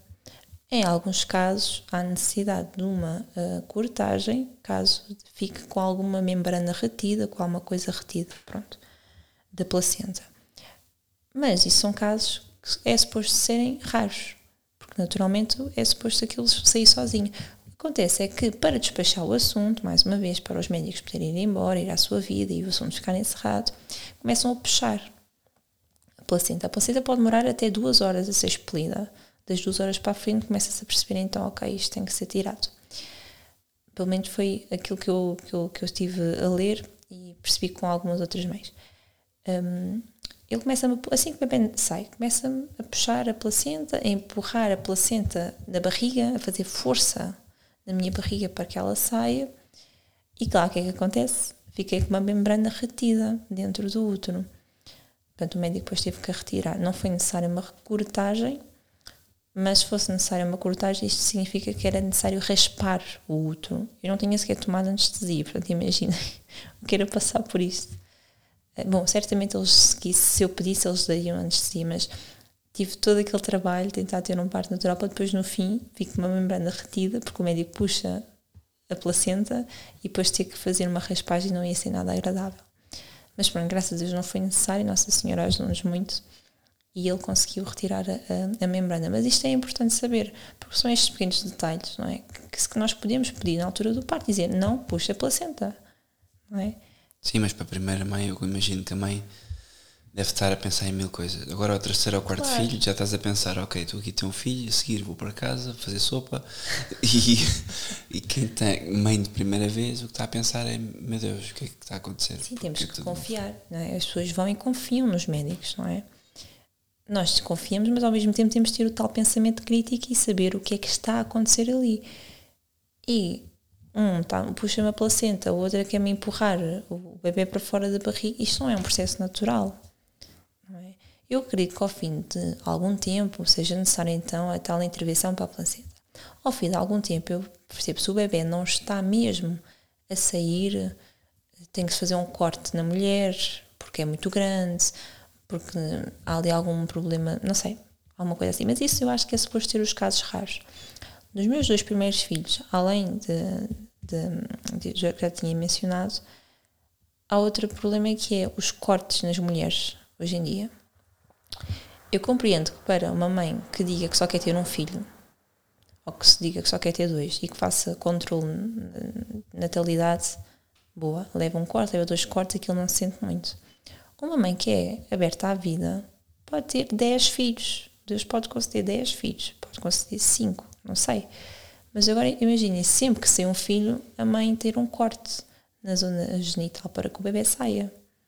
Ao fim de dois, três, quatro, cinco cortes, eh, eu acredito que ali a parte do períneo fica afetada. Eu senti esse, isso é uma coisa íntima, mas tem que ser falada, não é? Eh, eu senti isso no primeiro e no segundo, não é agradável de todo, nem na recuperação do pós-parto, porque leva-se pontos e, e pode criar infecções, não é? Uma coisa natural. Eu imagino, quer dizer, se as mães fizessem isto cinco vezes em cada parto. Mas hoje em dia é muito comum isso acontecer. Eu tinha, não, como eu disse, eu tinha um grupo no Facebook de mães em que se falava muito dessa questão dos cortes de, de, das mulheres, como é que faziam no pós-parto, porque doía, porque inflamava, porque tinha que levar pontos. Era uma coisa que parecia quase natural ao pós-parto. E, e, não é suposto ser natural. Não é, é, não é suposto a mulher ser cortada cada vez que tem um filho para ser mais rápido o bebê sair. E se acontece o bebê de facto estiver a passar mal, né? se não estiver alguma coisa bem, para tirar o mais rápido possível. Ora, num parto está a correr bem, tem que ser paciência, o bebê tem que sair naturalmente, tem que ser é paciência. Hum, porque há toda ali uma, uma gelatina vá, que, digamos, que o bebê tem dentro da barriga da mãe, que é precisamente para ajudar a sair cá para fora. Portanto, eu costumo dizer, quem fez isto fez muito bem. Não é? Nosso Senhor fez isto tudo muito bem. E pronto. Passando agora para o, o, terceiro filho. O nosso terceiro filho já foi um bebê que agora existe pandemia, não é? Ele já apanhou, nós já apanhámos o. Depois foi em março, não foi? Foi, foi na altura da Páscoa. Um, aquele foi, aquele foi, foi criado, sim, sim. Foi um bocadinho antes da Páscoa, não foi? Não sei, foi por aí. Nasceu por aí. no inverno, portanto é fazer. Sim, foi para aí em março. E este primeiro filho pegou-nos um grande susto ao início, porque eu achava que ia perder o, o bebê, inicialmente porque tive um, uma, grande, uma grande descarga eh, de sangue, uma hemorragia muito grande. E assim que tiveste hemorragia, a primeira coisa que eu disse é que nós temos que ir ao hospital, porque alguma coisa não está bem aqui. E fomos, eu fui para o hospital Tu, tu, também foste comigo na altura, mas nós não pudeste entrar, assim, por causa foi, da pandemia. Sim, foi qualquer coisa assim do género. Foi, eu, eu acho que estava lá e lembro-me das pessoas serem um bocado rudes. Aquilo era, não sei se estávamos Sim, eu, ah, já sei, nós fomos para o hospital. Com filhos atrás também? Não, não, os nossos filhos ficaram com, okay. com a tua mãe. Assim, esse foi um domingo, depois da missa. Que, sim, exatamente, foi depois da missa. Os nossos filhos foram para a avó e nós fomos ao hospital. À altura não tínhamos contado que estava, que estava de bebê, dissemos que eu não me estava a sentir bem, tinha de facto mesmo um regime muito grande e queria ver o que é que era. E fomos para o hospital e na altura fomos atendidos cá fora, num género uns contentores. Eles faziam as triagens todas cá fora, lembras-te? Lembro. Pronto. E eu, como disse que era para a gravidez tal, mandaram para um edifício diferente do que era suposto, mas que o pai tinha que ficar cá fora, não podia entrar, não podia ter acompanhante. Um, ok, eu entrei, fiquei lá à espera no, no, na sala de espera. Isto é importante só para os pais, se tiver algum pai a ouvir. Dificilmente, dificilmente deixem a vossa esposa sozinha nos hospitais, porque as experiências que eu tenho ouvido são completamente horripilantes. As pessoas apanham mulheres uh, sozinhas e vulneráveis, algumas, e fazem gato de sapato delas. Portanto, com tudo, com, com o que dizem, com. enfim. E é preciso muita atenção. É, é impressionante. E eu lembro de estar lá à espera. Fomos a um hospital público, porque foi uma urgência. Eu já acho que fomos ao mais próximo que havia. Pronto. Foi só por isso. E fomos lá e ficámos, eu fiquei para aí duas horas à espera de ser atendida. E ao fim de duas horas que fui para o consultório, atendeu-me uma médica que me fez. Eh, pronto, eu estava grávida de, de, qual era o meu tipo de sangue. E eu, na altura, eu disse, nunca me tinha feito tal pergunta. Eu disse, olha, não sei. E ela, Pois não sabe, então vou ter que lhe fazer um exame e vai ter que ficar aqui pelo menos mais duas horas porque eu preciso saber o seu tipo de sangue. Assim, uma coisa bem rude. Eu disse: Espera, já estou aqui há muito tempo, eu vou ligar ao meu esposo porque o meu tipo de sangue é o mesmo que o dele. E na altura mandei-te uma mensagem e tu achas que me respondeste e tudo mais, pronto. E eu disse, quer dizer, ela nem sequer confirmou qual era o meu tipo de sangue, foi tão rude. Eu podia lhe dito um tipo de sangue qualquer, ela não queria confirmar nem fazer exames médicos, mas aceitou o que eu lhe disse e bola para a frente. Eu, ok, a coisa não começou muito bem. Mas pronto, depois eu expliquei-lhe porque é que estava ali e disse: Olha, eu estou grávida de seis semanas, porque eu sabia exatamente quando é que o bebê tinha sido concebido, e estava de seis semanas segundo a data da concepção. E, e disse estava grávida de seis semanas, que estava com uma hemorragia muito grande e ela perguntou, mas ainda continua a sangrar? E disse, olha, eu fui agora à casa de banho e uh, não está a sangrar, mas uh, já, já tive algum sangramento. E ela, pois olha, tendo em conta a situação pandémica, isso não é motivo de urgência para um hospital. E eu fiquei, um, como assim não é motivo de urgência? Eu estou grávida de seis semanas, quer dizer, uma hemorragia é suposto, é alarmante, certo? E ela, pois, mas tendo em conta a situação atual, mas pronto, vá para ali e diz para se que eu vou ver. E isto, atenção, que são mulheres a falar com mulheres. Sim. Portanto, estamos a falar. Nota-se mesmo que estas pessoas, literalmente, desculpem, mas é verdade, estão completamente possuídas pelo diabo, só pode, porque uma mulher que está a trabalhar numa área de saúde com esta aversão à vida, com esta aversão à própria mulher. Uma grávida. Uma grávida. É uma pessoa que não pode estar bem, espiritualmente, certamente foi tão rude. E eu disse, ok, diz-se, vá para ali que eu já vou ver. Eu, ok. Tá, lá fiz o que ela pediu e, e ela depois disse, olha, uh, você está efetivamente grávida, mas uh, aqui, segundo o que eu estou aqui a ver na ecografia, era suposto estar de oito semanas e não de seis semanas, porque o seu uh, bebê, eu acho que ela até disse bebê na altura, foi simpática, uh, não está a desenvolver e não encontra batimentos cardíacos. Portanto, eu creio que está com o aborto retido. Os batimentos cardíacos são à, vigésima semana? Ou não, batimentos cardíacos semana, uma coisa são, assim? Não, são a partir da sexta semana. Okay. Sexta semana e uns dias, pronto. Depende, uh, mas geralmente é seis semanas para a frente. E já deveria só ver os batimentos cardíacos, já deveria estar um bocadinho maior, como está aqui a ver, ela mostrou-me está, devia estar maior e isto tudo aqui é sangue, tudo o que está a ver aqui à volta é sangue, está com um descolamento enorme. Um, não foi, não, na altura, nesta fase da gravidez, não se chama descolamento, está-me agora a faltar o nome. Mas é um, sim, é um hematoma, já não me recordo do termo, pronto. Que eu desconhecia na altura e disse, ok, uh, aborto retido, fiquei eu a pensar naquilo, mas não fiquei alarmada. Eu estava com uma calma do tamanho do mundo na altura eu não sei como é que estava assim tão calma, foi só mesmo uma graça a Deus, porque era, eu racionalmente deveria estar eh, mal, não é? Disse, ok. Ele disse, olha, vá para casa e volta aqui uma semana para ver como é que isto está. Disse, está bem. Fui, fui ter contigo, ela deu-me todo o relatório de aborto retido no final e eu, assim que saí do hospital, liguei ao tal médico, ao nosso médico, ao nosso obstetra, por isso é que é bom, se possível, manter sempre o mesmo médico, não é? De confiança. Apesar de todos os defeitos Sim, que nós apontamos, não, vão, não é? Não, mas são defeitos, é? ou seja, não são defeitos, são. De educação, de, de, de ensino, é, é preciso de ensino médico. É, é preciso ver que não tem a ver com a pessoa. Não, tem a ver com a má formação que eles têm. Claro, eu não estou a falar E este é muito bom, dentro do que há, este aqui é. Sim, é mas ótimo. nunca quis referir à pessoa em questão, porque eu não estou ali também para lidar com a pessoa, mas sim com como ele é como médico, não é? e aquilo que ele defende como médico. E se ele defende que é anti-aborto e anti-filhos, só aí já é um bom critério para nós o escolhermos.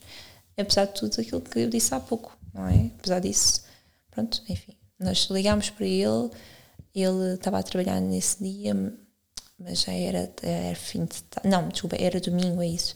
Ele não ia trabalhar um dia a seguir, foi isso, na segunda-feira. Ele disse: então venha cá na terça-feira porque eu quero vê-la. E eu expliquei isso ao doutor, mas eu não estou grávida de seis semanas, de, de oito semanas, e aqui está, eu estou grávida de seis semanas, porque é a segunda data de conceição. Eu disse, ok, mas venha cá que eu depois vejo uh, o, que é que, o que é que se passa. Está bem. Mas não faça mesmo nada. Aí é não estrelas. Nada. Sim, mesmo aí é cinco estrelas. Ele, a pessoa vai lá. Atendeu-me uma urgência, não é? Exatamente. Foi ao consultório privado dele, atendeu-me de urgência no dia a seguir, no dia não, na terça-feira seguinte logo de manhã, dois dias depois, disse não faça nada, esteja só em repouso e, e, pronto, e depois eu vejo o que é que se passa. Ah, antes, antes de avançar com essa questão, esta parte das seis semanas e das oito semanas é importante mencionar, porque está-nos a acontecer, já vi acontecer, está a acontecer outra vez a uns amigos nossos, e eu acho que isso é importante.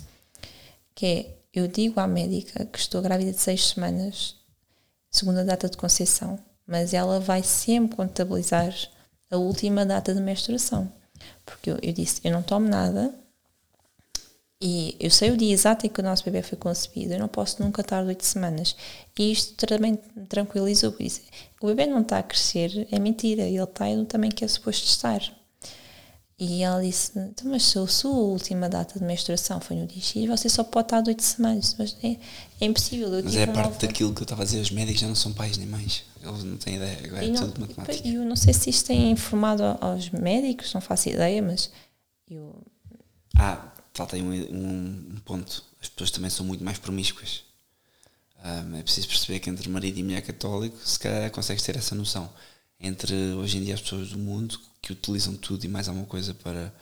Uh, sim, de, de, de, contracepção. Exatamente, sim. então essa, essa questão não, acho que não se põe. Não, as pessoas é um acidente. Pronto, mas ok, eu expliquei, eu falei muito mais tarde este mês, houve aqui qualquer coisa que influenciou. Pode ser stress, pode ser um, algum tipo de trauma, pode ser cansaço, pode ser mil coisas, não é? Que pode ter feito com que eu tenha ovulado mais tarde. E alimentação também acho que influencia. Uh, e eu expliquei isso à médica, tintim por tintim, e ela não, nem sequer considerou. Disse, aceitado oito semanas, ponto final. E, ok. Como ela estava a ser um bocadinho rude, eu também não quis estar a, levar muito para a frente aquela conversa, e foi então que eu falei com o médico e fui vista na terça-feira. Na terça-feira, assim que fomos, eu estava nervosa, naturalmente, o médico vai ouvir os batimentos, vai-me ver o, o bebê e, para, para espanto da estava lá os batimentos cardíacos. Foi, foi dois dias depois. Portanto, ele disse: Olha, você tem de facto aqui um bebê, está de facto grávida, muitos parabéns. Não sei se lembras ele assim todo contente, não é? é muitos parabéns, tem aqui um bebê, está aqui o coração. E eu assim: Está mesmo, sei, este é mesmo o coração do bebê, não é o meu. está aqui, mostrou os batimentos, estava tudo bem com o bebê. Só que de facto estava ali com algum problema de, pronto, de, de lado da placenta, que depois se resolveu, graças a Deus. Pronto, que acontece. Acontece às vezes o bebê com, ser implantado num sítio menos favorável do útero e rebenta, um, não é artéria, ajuda-me, é um, tipo uma veia, aquelas veias fininhas. Não me recordo. Não me recordo do termo. Mas, mas seja como for, a questão aqui. Veias e rebenta. Para não entrar em demasiados detalhes, porque aqui é sobre maternidade e não sobre o, o nosso, nosso filho e todos os acontecimentos. Sim. Aquilo que queria, que queria só dizer é isso: é que às vezes, pelo, pelo menos é a minha opinião, passar a vida no médico, a ver tudo o que se passa dentro da barriga, traz este desconforto aos pais, porque há sempre alguma coisa a acontecer. Porque o médico, como é óbvio, está a fazer o papel dele, estamos a ver, então entramos numa coisa tão biológica e fisiológica que nos esquecemos da graça de Deus e nos esquecemos que a natureza trabalha. Se hoje a placenta não está bem, amanhã já vai estar. Essencialmente também tem que descansar durante a gravidez, se puder. E comer bem e beber Exatamente. Com muitos filhos não é possível, mas, mas pronto, sempre, sempre dá. Mas pela graça de Deus este filho nasceu bem e agora se calhar saltávamos para a parte do parto para perceber porque também foi diferente, ou seja, neste... Sim, hum, então... Este foi o pior parte até pior parte e pior início de gravidez, tendo em conta esta confusão toda inicial por causa da pandemia, por causa do problema todo, mas depois tudo correu bem para a frente. Eu, ah, entretanto, consegui acabar a faculdade, isto eu tive três filhos, não é? E no, neste terceiro filho, tendo em conta a questão da pandemia, as aulas online ajudaram imenso. E eu, com gravidez em casa de risco, estava sempre de repouso, mas com o computador ia ter aulas online. Portanto, por um lado, olha, até foi uma boa ajuda e consegui terminar os estudos. Depois, no, no fim, um, fui à consulta novamente do fim da, gravidez, das 40 semanas, e mais uma vez o médico disse-me assim: isto é sempre, acho que vai continuar a dizer isto dos filhos todos. Disse-me: olha, isto ainda falta muito. Uh, ah, entretanto, eu já não ia às consultas todas, com dois filhos pequenos atrás de mim, disse: não, eu vou às consultas assim, pronto, quando eu vejo que preciso ir, vou. E pá, a cada dois, três meses, às consultas, começava a saltar as consultas, dizer, desde que eu sentisse o bebê na barriga, que ele estava a mexer e que estava tudo, pronto, normalmente, como é costume, eu comecei a saltar as consultas. E, e na última consulta ele diz-me: Olha, isto está muito atrasado e você, com três filhos, com o terceiro filho, não pode passar nunca das 40 semanas, das 41 semanas, foi isso. Portanto, isto foi na altura de Natal e ele diz-me assim: Olha, eu vou de férias do dia X ao dia X. Se o seu bebê não nascer até ao dia X, eu vou, vou marcar aqui para a indução. Mas ele diz assim, como uma coisa normalíssima, e olhar para a agenda dele. E, sim, e nós assim, mas então o filho é de quem? Sim, tu não estavas lá novamente. Sim, mas o pensamento é esse, é, quer dizer, mas eu, eu vou-lhe marcar aqui, eu acho que ele estava a sondar outra vez o que é que ia acontecer, não é? E eu fico assim a olhar para ele, assim, bom, Um, mas o doutor isto pode ir até às 41 semanas e ou mais, não é? E ele, não, mas você três filhos não pode passar das 41. E eu vou de férias. E depois eu é que tenho que lhe fazer o parto. Eu gostava muito de lhe fazer o parto. Está bem, está bem. Então depois nós vimos como é, que, como é que vamos fazer. Pronto, ou seja, não lhe dei muita conversa e fui-me embora. E o bebê, dois dias depois, novamente, nasceu. Portanto, parece que é de propósito. Dois dias depois, vamos para o, para o hospital de madrugada novamente e entramos na urgência e desta vez fui, não fiquei tanto tempo em casa, eu estava com receio por causa agora destas coisas da pandemia, como é que ia ser, se eu ia ser expulsa do hospital, se me iam transferir para outro hospital, se o pai podia entrar, se o pai não podia entrar. Essa parte foi cómica, porque chegámos ao Sim. hospital, as urgências estavam praticamente vazias, lá para umas três pessoas. Sim, estava vazio. E eu perguntei ao homem assim, então, porque já na altura já, tinha, já percebia, era março de 2020, não é? Sim, foi 2020. Já, março, março, maio. Não, maio. dezembro. Dezembro, sim, eu estou a trocar Era 20 de dezembro. Foi 20 de dezembro de 2020 já sabia que era tudo uma treta e eu assim, então, isto está muito cheio.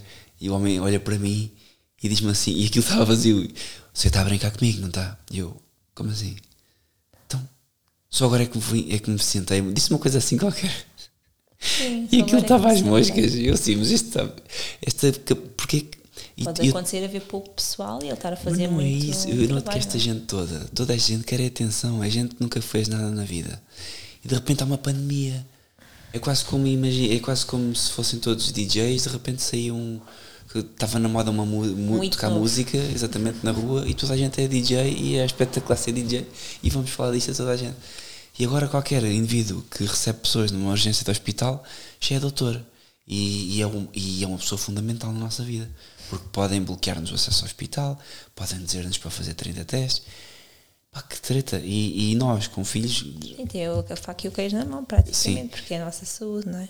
Mas eu falo que nós já estávamos com a descontração, tal descontração que, que pronto, fomos só, eu só estava para eu calei eu, eu cheguei a uma altura que eu pensei assim, será que estou mesmo em trabalho de parte? Porque eu não estava assim com muitas dores, eu estava com receio, estava mais a pensar de será que vamos ter que ficar aqui? Será que nos vão pôr no sítio? Será que vou ter que ir para outro hospital porque este pode não receber? não sei. Estava com mil coisas na cabeça e não estava a pensar muito na questão do parto. Só e depois eu, quando a dor começou é que. E eu já era o terceiro filho, já a minha sensação era acho que estamos a ir um bocado cedo, cedo demais, para o hospital. E ia dizer, ia devagarinho no carro, com calma, e a Sara sempre a olhar, porque eu estava a sentir, não, isto não está ainda naquela fase. E tive razão, porque ficámos mais umas horas no pois hospital. E na Maria Benedita eu já fui, foi, foi uma hora. Depois de lá chegar foi uma hora, uma hora e meia no máximo. Sim, temos que acertar mais isto. Foi super rápido. E eu lembro de, eu estar com os setores e o tio perguntar-me: queres que vá por, pela Estrada Nacional ou vou pela autoestrada? E eu vai para a autoestrada, estou cheio de Eu quase não conseguia andar. Sim, okay? é preciso, mas o homem tem que velar, pela, tem é, que zelar pela segurança. Eu quase não conseguia andar e disse: nós temos que ir rápido. E, e ele ainda me faz esta pergunta, porque é uma diferença, pá, 10, um quarto, 10 minutos, um quarto de hora também, mas, mas neste caso, mulher é, com dor tem que se respeitar, não é? Mas então, chegamos ao parto do terceiro e toda uma personagem, gente, personagens autênticas, as enfermeiras, as enfermeiras, foi o parto onde eu, eu, por acaso, eh, foi preciso ajudar mais a Sara, porque as enfermeiras não estavam tão presentes. Eu, eu, e demorou um bocado mais também. Sim. Eu não fui tão adiantada, lá está. Quando nós estamos descontraídos em casa, quando as mulheres estão descontraídas em casa, é diferente. Eu, como disse, a hormona é mais rápida a trabalhar, custa menos. Agora, quando estamos num sítio assim intimidador, que é um hospital, aquela luz branca, aquela sala fria, a meio de madrugada no inverno, e aquela recepção é, pronto, intimida um bocado a, mulher. Sim, depois fizeram o PCR, não é? Tinhas que fazer o PCR, senão Sim. não podia dar à luz lá. Quase... Pois, eu não sei, eu, eu não, não não disse que não, não é? Eu não sei se fosse hoje, se dissesse que não faço, o que é que ia acontecer? Eles, se o bebê tivesse planejado, eu acho que eles faziam o parto e pronto. Não faço ideia. Não faço ideia a questão mais interessante é que o pai não teve que fazer o PCR. Sim, eu tinha perguntado já antes de, antes de ir para o hospital, uns dias antes. Estamos só agora a falar um parênteses de covideiros, porque, Sim, porque é importante. Faz, não é? Hoje, porque Sim, é porque hoje em dia quem é ter filhos hoje atual, é isso. Exatamente, exatamente. até para as pessoas saberem o que é que aconteceu. E o que é que está a acontecer? Não sei se agora é assim, se é pior, não sei, mas na altura eu lembro de ligar para o hospital para ter a certeza. O pai não tem que fazer o teste, porque é muito, eu acho que atualmente é muito importante o pai estar presente. Antigamente não estava, não é? as mães, as tias, as avós, mais uma vez, é que estavam com as mulheres, porque aquilo de facto é uma coisa que o pai não está lá a fazer nada, não, é? não, não sabe nada, a menos que seja médico obstétrico.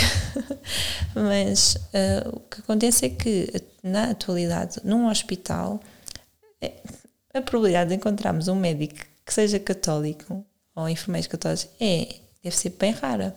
Então, se acontece alguma coisa ao bebê, se o bebê tem que ser batizado de urgência, eu não estou a contar que seja uma enfermeira ou um, ou um médico que me está a fazer o parto que vai fazer isso. Portanto, o, o ideal é que seja o pai. Portanto, é muito importante que esteja o pai presente para este caso. Caso de facto aconteça alguma coisa ao bebê, o pai estar de pé, ter a capacidade física de batizar aquele bebê. Se for o caso de urgência. Portanto, como nós nunca sabemos o que é que vai acontecer, o melhor é que o pai esteja lá. Então eu liguei e, e tinha dito: não, o pai pode estar, pode estar acompanhado.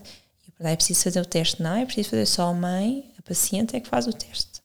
Eu, ok, então, mas a mãe tem que fazer o teste 48 horas antes do bebê nascer. Eu, mas como é que uma pessoa sabe que o bebê vai nascer 48 horas? Lá está, é aquela questão das programações dos partos. Isto Exato. deve ser a coisa mais normal do mundo. E não só, é as incongruências do Covid, porque quando eu entrei, perguntaram-me assim: o senhor é o pai, não é? Sim, sim.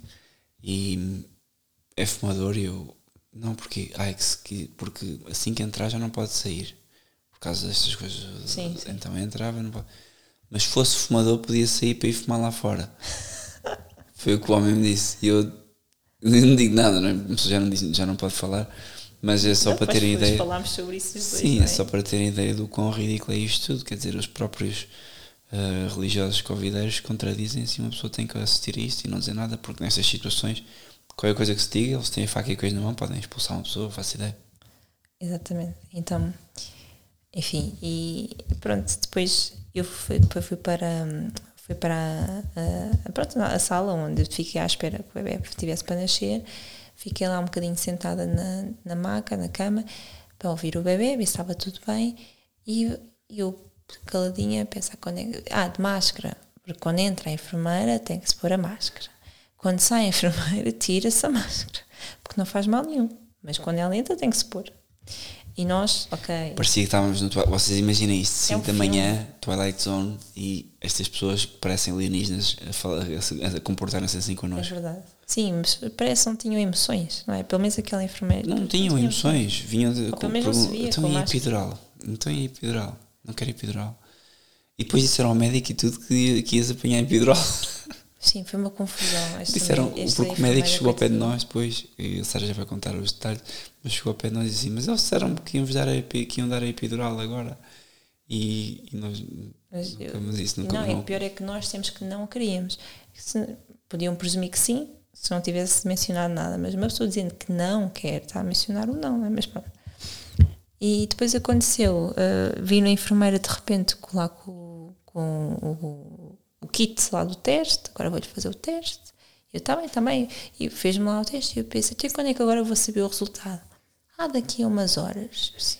Então, mas isto é terceiro filho, parte normal, isto vai ser mais rápido. Não sei se vou conseguir ter eh, o teste na, na mão, mas tudo bem. E a minha pergunta era: se eu não tenho o teste na mão, eles vão me fazer o parto. Eles não vão dizer que não, certo? E sabem lá se eu tenho Covid ou se não tenho Covid. E assim foi. O bebê nasceu e só soube o teste, o resultado do teste para aí, sei lá, 5 horas depois. Foi assim uma coisa absurda, que deu inconclusivo. Claro, hospital privado, se desse conclusivo, positivo, a pessoa tinha que ir para da fora minha, do hospital, era um problema ali, barbicaz.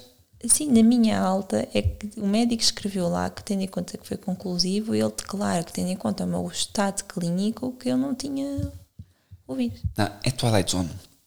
Quem se, se tiver a preparar para ter filhos agora, neste momento, neste estado pandémico, prepare-se para ir para um filme de parece quase 1984. Enfim.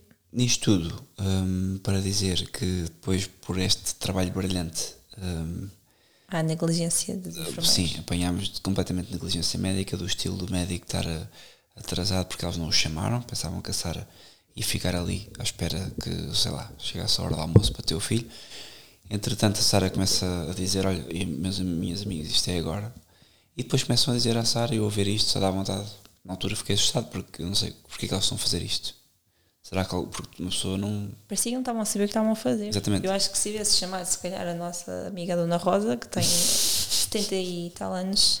Qualquer pessoa sabia fazer feito- melhor que aquilo. A Dona Rosa assistiu a partos na Santa Casa Misericórdia. Sim, sim, sim, não duvido. Por isso é que eu estou a dizer, nós não precisamos de enfermeiros, nós precisamos de pessoas que saibam o que é que estão a fazer. E as médicas a dizer, não, o médico não chegou, não tenho a filha agora. E a Sara olhava para elas, claro, chegou uma altura a Sara estava com medo. E começou a dizer, ajudem-me, porque o filho vem aí. E eu a ver, eu, pai, por isso é que é importante vocês estarem lá, porque aquilo se continuasse durante muito mais tempo, quem intervir era eu, porque o que é que vocês, vocês veem uma data de pessoas de volta da, da vossa mulher e percebem que aquilo não está a correr bem porque já tem, é a terceira vez que estão ali, portanto têm que intervir.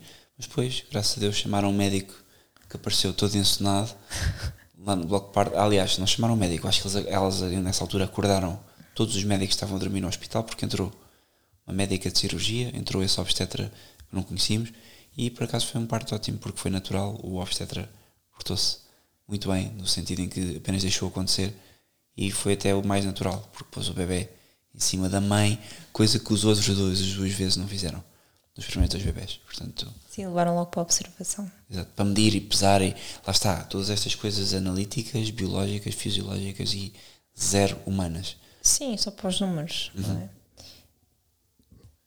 E pronto, e agora temos o nosso bebê que está a começar a acordar. Já tem que ir lá. e já é assim, vamos fazer aqui uma pausa e já voltamos. E pronto, já fomos ao filhote, neste caso foi a Sara que foi o bebê. E estamos de volta também para finalizar um pouco isto e explicar porque esta perspectiva, porque que falámos muito dos partos. Porque para nós a maternidade tem sido isto, tem sido ah, esta experiência de 3 anos, portanto, e sempre com filhos a cada ano. Portanto, é muito à base de, disto. Mas eu queria perguntar à Sara agora o que é que é, então, para ti a maternidade, como é que a vives no dia a dia, porque estás em casa, três bebés, crianças, como é que, o que é que isso, se, se é bom, se gostas? Bom, bom, tu agora estás em casa, sabes como é que é um bocadinho, não é? Tens, tens tido essa experiência e graças a Deus é bom. Mas hum, é, posso dizer que é trabalhoso. Acho que acima de tudo dá trabalho. É uma responsabilidade muito grande.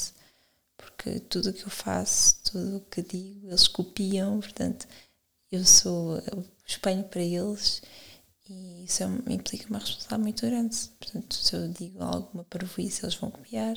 Se eu faço alguma coisa mal, eles vão copiar. Portanto, é bom para mim, para me santificar, no sentido em que eu tenho que ser sempre todos os dias uma pessoa melhor, precisamente para que eles também sejam pessoas melhores no dia a dia, sejam homens e mulheres santas. E, e pronto, também dá alguma, vou dizer, alguma estaleca hum, a mim, portanto, dá-me uma rotina fixa, hum, ajuda-me a, ter, a trabalhar a virtude da paciência, muita paciência, que eu preciso muito de paciência. Há pessoas têm imensa paciência para crianças, umas mais, outras menos, mas acho que com três crianças tão pequenas é mesmo preciso ter alguma paciência extra e há dias em que tenho mais, outras menos, mas acho que faz parte. Hum, há necessidades constantes. E quando digo constantes, é mesmo constantes. É, as crianças têm sempre necessidades, ou de beber água, ou de comer, ou necessidades, mesmo necessidades, pronto. ou então de atenção, ou porque caem, ou porque choram, ou porque o irmão tirou um brinquedo, ou porque querem brincar com a mãe, ou porque querem um beijinho da mãe, ou um abraço, ou porque querem mostrar um desenho que fizeram, ou porque querem mostrar uma coisa que encontraram na rua. Agora tem sido os caracóis, as borboletas. o nosso Francisco, com 3 anos e meio, já está nessa fase. Nossa Maria, com 2 anos e uns meses também. E pronto, depois quando são mais pequeninos bebés, é mais as, saciar as necessidades fisiológicas. Os maiores já precisam da atenção mesmo. Portanto, quem tem assim bebés mais pequeninos, eu acho que é focar o bebê mais pequenino, assim, de meses, focar nas necessidades fisiológicas deles, as básicas de ter fralda trocada, estar alimentado, bebeu água, etc. Tem sono, vai dormir. E os mais velhos, neste caso o nosso Francisquinho, a Maria está ainda no meio termo, ainda já está um bebê grande, mas ainda é considerado um bebezinho. Uh, o nosso Francisco, por exemplo, já precisa mais atenção de fazer atividades, de a mãe ver qualquer coisa com ele, fazer uma brincadeira com ele, hum, sei lá, pronto, assim coisas mais concretas, não é tão, já, já vai sozinho a casa bem, essas coisas todas, já não é tão bebê, não é? Já é uma criança. Destes três anos e meio é pouco tempo, tendo em conta que nós vivemos 80 anos, vá, mas já, já deu para perceber que é um trabalho constante, independentemente da idade. Conforme a idade vai mudando, é as necessidades, umas mais afetivas, outras mais fisiológicas. E vale a pena ficar em casa por eles? Ou Sim. seja, não os entregar à escola pública nem às creches e, e educá-los? Sim, tendo em conta ainda para mais a atualidade, eu acho cada vez mais que sim. Eu lembro de ter passado contigo há pouco tempo numa escola de miúdos pequeninos, eh, sei lá, acho que era uma pré-escola, na verdade. Não era uma escola primária nem nada, era uma pré-escola. E de ver miúdos, assim, mais ou menos 4 anos, um pouco mais velhos que ele, com uma linguagem que eu fiquei surpreendida. E isso não tem a ver que seja com a escola, com a creche, mas ainda assim, eles terem-me em casa, ter um adulto com eles. E o adulto não vai passar, só se for delinquente, não vai passar uma má linguagem para o filho, não vai passar uma má imagem de uma figura para o filho. Vai tentar ser o melhor possível, neste caso que é a mãe, eh, dentro das suas limitações, como é óbvio. Mas vai tentar passar bons costumes, bons valores, não é? Vai tentar passar, uh, neste caso, os, os costumes que nós temos cá em casa, que é a rotina de manhã acordar, lavar os dentes, rezar, alimentar-se, rezar antes de comer, ir para o pé do pai e ter respeito com o pai, rezar o terço, etc. Isto na escola não é ensinado, pelo contrário, não é? E de, quanto mais tem idade, melhor. Quanto mais pequeninos, melhor. Ler um livro, não estar constantemente agarrado à televisão, que é a realidade de muitos hoje em dia. E, enfim, falam muito da parte social. Então, e a parte social? Está em casa com a mãe, a parte social, elas não têm amigos, têm, têm irmãos, que acho que eu, acima de tudo, o melhor que nós lhe podemos dar é irmãos. Eles são três pequeninos, mas acho que quando crescerem vão se divertir imenso. Agora já se divertem, a Maria e o Francisco. Uh, e têm amigos quando vão, por exemplo, à missa, têm outras crianças pequenas, e, e têm os avós, têm os primos, têm tios, e, e pronto. E tem de facto amigos, portanto, quando vamos à missa. Tem de facto amigos. Um, agora temos aquele problema que todas as civilizações têm, eh, quer dizer, pelo menos a nossa tem, que é as pessoas moram distantes umas das outras e, portanto, as pessoas já não fazem amigos na vila, ou claro que fazem, mas um, nós, já, como frequentamos muito a nossa paróquia, não é na nossa vila, portanto, vamos a Lisboa, à fraternidade, e, portanto, os amigos são lá, os amigos mais da idade deles e, isso parece que causa ali uma espécie de também de distância com os amigos, mas isso é um facto que hoje um miúdo que mora na cidade é exatamente o mesmo, porque há um que mora em Telheiras, o outro mora no Recio, o outro mora em Odivelas e já estão separados de qualquer forma. Portanto, é esta, sempre esta questão e esta atenção de que o ambiente em que vivemos hoje já é antagónico com uma vida social para uma criança e para um adulto até. E mesmo a questão da arquitetura, de hoje morar em apartamentos, isso ficou explícito com, com a pandemia. As pessoas fechadas em apartamentos com crianças dão em loucos. Porquê? Porque uma criança, e mesmo um adulto, mas a questão é que os adultos estão imersos neste mundo digital, mas uma criança não é feita para estar entre quatro paredes. É feita para abrir a porta e brincar à rua. E nós temos visto isso com os nossos filhos. Quanto mais ar e mais rua e mais baterem com os queixos no chão e andarem para aí, mais eles crescem e nós notamos que isso é, tem efeito Explorar. direto. É, o efeito de exploração. Um, sem particularizar muito, mas temos notado isso muito nos nossos filhos. Sim. Sim, eu acho, eu acho que sim. Eu, eu acho que atualmente o melhor que se pode fazer é mesmo dar irmãos. Eu digo isto porque nós podemos tentar dar-lhes amigos. Vamos a um parque infantil da nossa vila e eles fazem amigos. Mas que tipo de amigos é que eles estão a fazer? Não é? Que tipo de pessoa é que ele depois vai se tornar a socializar com aquela criança que está ali? Que educação é que aquela criança tem em casa? É, claro que devemos dar o exemplo como católicos. É bom ter atos de caridade com outras crianças e ele tem feito isso para casa ultimamente. Eh, ele, o nosso filho. Mas, mas no futuro, é, as pessoas com que ele se vai dar, os amigos que ele vai fazer, vão ter impacto e eu acho que mais vale poucos, mas bons, como costuma dizer, do que muitos. E depois serem crianças que infelizmente têm um tipo de educação em casa que se vai notar na linguagem, no estar com outras pessoas, na educação no geral, não é? Eu penso que aí tem que ir de acordo aquilo que disse o Bispo Williamson na entrevista, que é precisamente o ser humano virou as costas à humanidade, à, à natureza humana. E, e, virou as costas à natureza humana porque já não quer Deus. E isso nota-se nisto, nota-se especialmente na educação, nota-se na civilização, mas nota-se muito na forma como hoje os miúdos são educados. Porque os miúdos são educados por pais que viraram as costas a Deus. E se os pais viram as costas a Deus e estão a educar crianças que há crianças sem um propósito. Aquelas crianças não têm um sentido sobrenatural, nem têm um sentido natural, porque o problema é este. É quando se perde o sentido sobrenatural, perde-se um sentido natural. E daí fala-se de qualquer maneira, trata-se os seus pais de qualquer maneira, não há hábitos, não há. Vestem-se de qualquer maneira, é Não há ordem. Não há ordem. O que nós notamos mais é que, até mesmo com a nossa família, portanto, isto entra no tema da maternidade, que é estamos em casa dos nossos avós, familiares, para nós, para eles, nós somos uns tiranos porque os nossos filhos estão à mesa a fazer coisas parvas que eles julgam que é coisas de crianças, vão dizer, ah, deixa fazer. Não, não pode. Uma criança para, tem que saber logo desde os dois anos. Tem que se corrigir. Que tem que se corrigir. Não pode fazer certo tipo de comportamentos, nem certas. Uh, nem pode estar à mesa a cantar, não pode estar à mesa a fingir que o, que o garfo é um helicóptero. E agora vocês dizem, ah, mas isso é normal. É normal que a imaginação deles peça isso e que às vezes nós finjamos que não vemos assim, muito, de vez em quando, para lhes dar liberdade. Mas à mesa com o pai e a mãe, se eles têm noção que nós estamos a ver, eles têm que estar disciplinados. E isto hoje em dia não entra no mundo. Porquê? Porque vivemos num mundo desordenado. Vivemos num mundo onde a desordem e o caos são o prato do dia e a ordem causa muita espécie. E pronto, eu queria perguntar-te isto de ser mãe. Querias acrescentar mais alguma coisa? Não.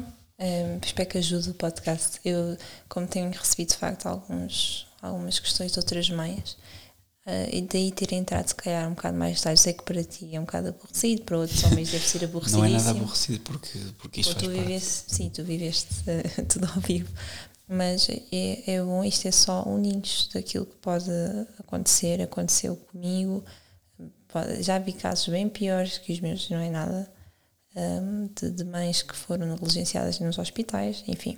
Não é, também não é para assustar, mas é para perceber que o melhor é as pessoas irem informadas sobre o que é a realidade e sobre aquilo que é melhor para o nosso corpo e que é o melhor para os bebés. Ponto. É. Não é por mais nada. Uh, se for melhor para a farmacêutica, façam tudo como eles querem. Se querem o melhor para vocês e para o vosso bebê, é tentar fazer o mais natural possível. É? E informar uh, sobre, sobre uh, o que é de facto porque eu ter um bebê, Exato. que eu posso ter um bebê e ter uma rede de apoio.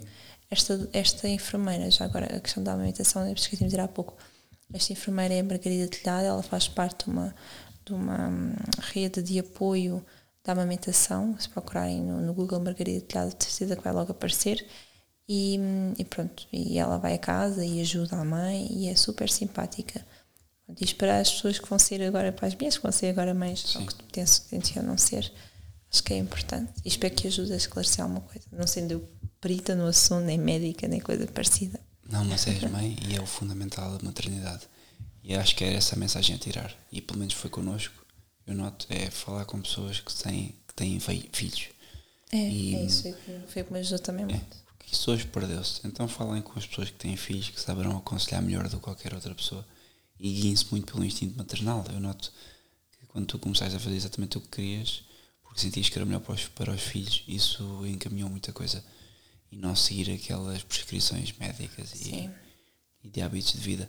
Isso depois inclui a questão também das vacinas e tudo mais, dos miúdos, que nós não vamos revelar aqui a nossa posição por motivos óbvios, mas fica só uma coisa que vocês têm que ter a ideia que tudo aquilo, as vacinas e tudo mais, a educação, são tudo coisas que vocês vão uh, pagar por elas mais cedo ou mais tarde, vão ser confrontados por Deus, porque para nós, católicos, o principal papel de um pai e de uma mãe é educar almas para o céu. E não interessa se vivem 80, 80 anos, ou 100 anos, ou 6 meses.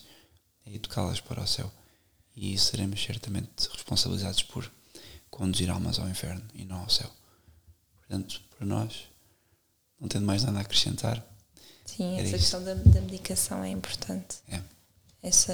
Mesmo os Benurones, eu estou a falar em vacinas, Era mas isso que eu ia dizer. Agora estava-me a lembrar que falaste da questão da vacinação dos Benurones. É qualquer febre que se tenha, é, o que se pede é ir logo ao médico, ir logo ao pediatra, ver o que é que se passa, dar logo um Benuron para acalmar a febre. A febre é uma reação do corpo ao que, ao que pode estar ali uh, dentro, não é? Um bicho qualquer. E o corpo reage e é bom que tenha febre, é bom sinal. Está a, a combater o bicho. E, e estando a dar medicamentos e coisas para baixar, vai demorar ainda muito mais tempo o corpo a combater. Portanto, o bebê é bom que não se habitue logo ao início a receber medicação, assim, sem mais sem por ser qualquer necessário. febre. Exatamente. Menos seja uma coisa grave, não é? Um- Ah, está com dor de dentes. Às vezes acontece, mas isto, atenção, é mesmo uma exceção. A Sara estar com três filhos, mesmo exausta, e o miúdo estar a chorar horas a fio, aí, porque estão agora nasceu os dentes, aí é que vamos considerar dar um Benuron. Porquê? Porque senão arrebenta a mãe e arrebenta o filho. E aí sim, então, o Benuron permite descansar, mas a verdade é que os nossos filhos nem reagem muito bem ao Benuron. Portanto, às vezes essa história, só o primeiro, o primeiro é que Eu acho que, eu acho que esse nunca levou nenhum Benuron. Acho que não. Acho- Acho que foi uma vez. Uma vez. O Valentim. Não foi? Ah, sim, um Acho que foi uma vez. Sim, acho que foi uma vez só. Estava a Vera.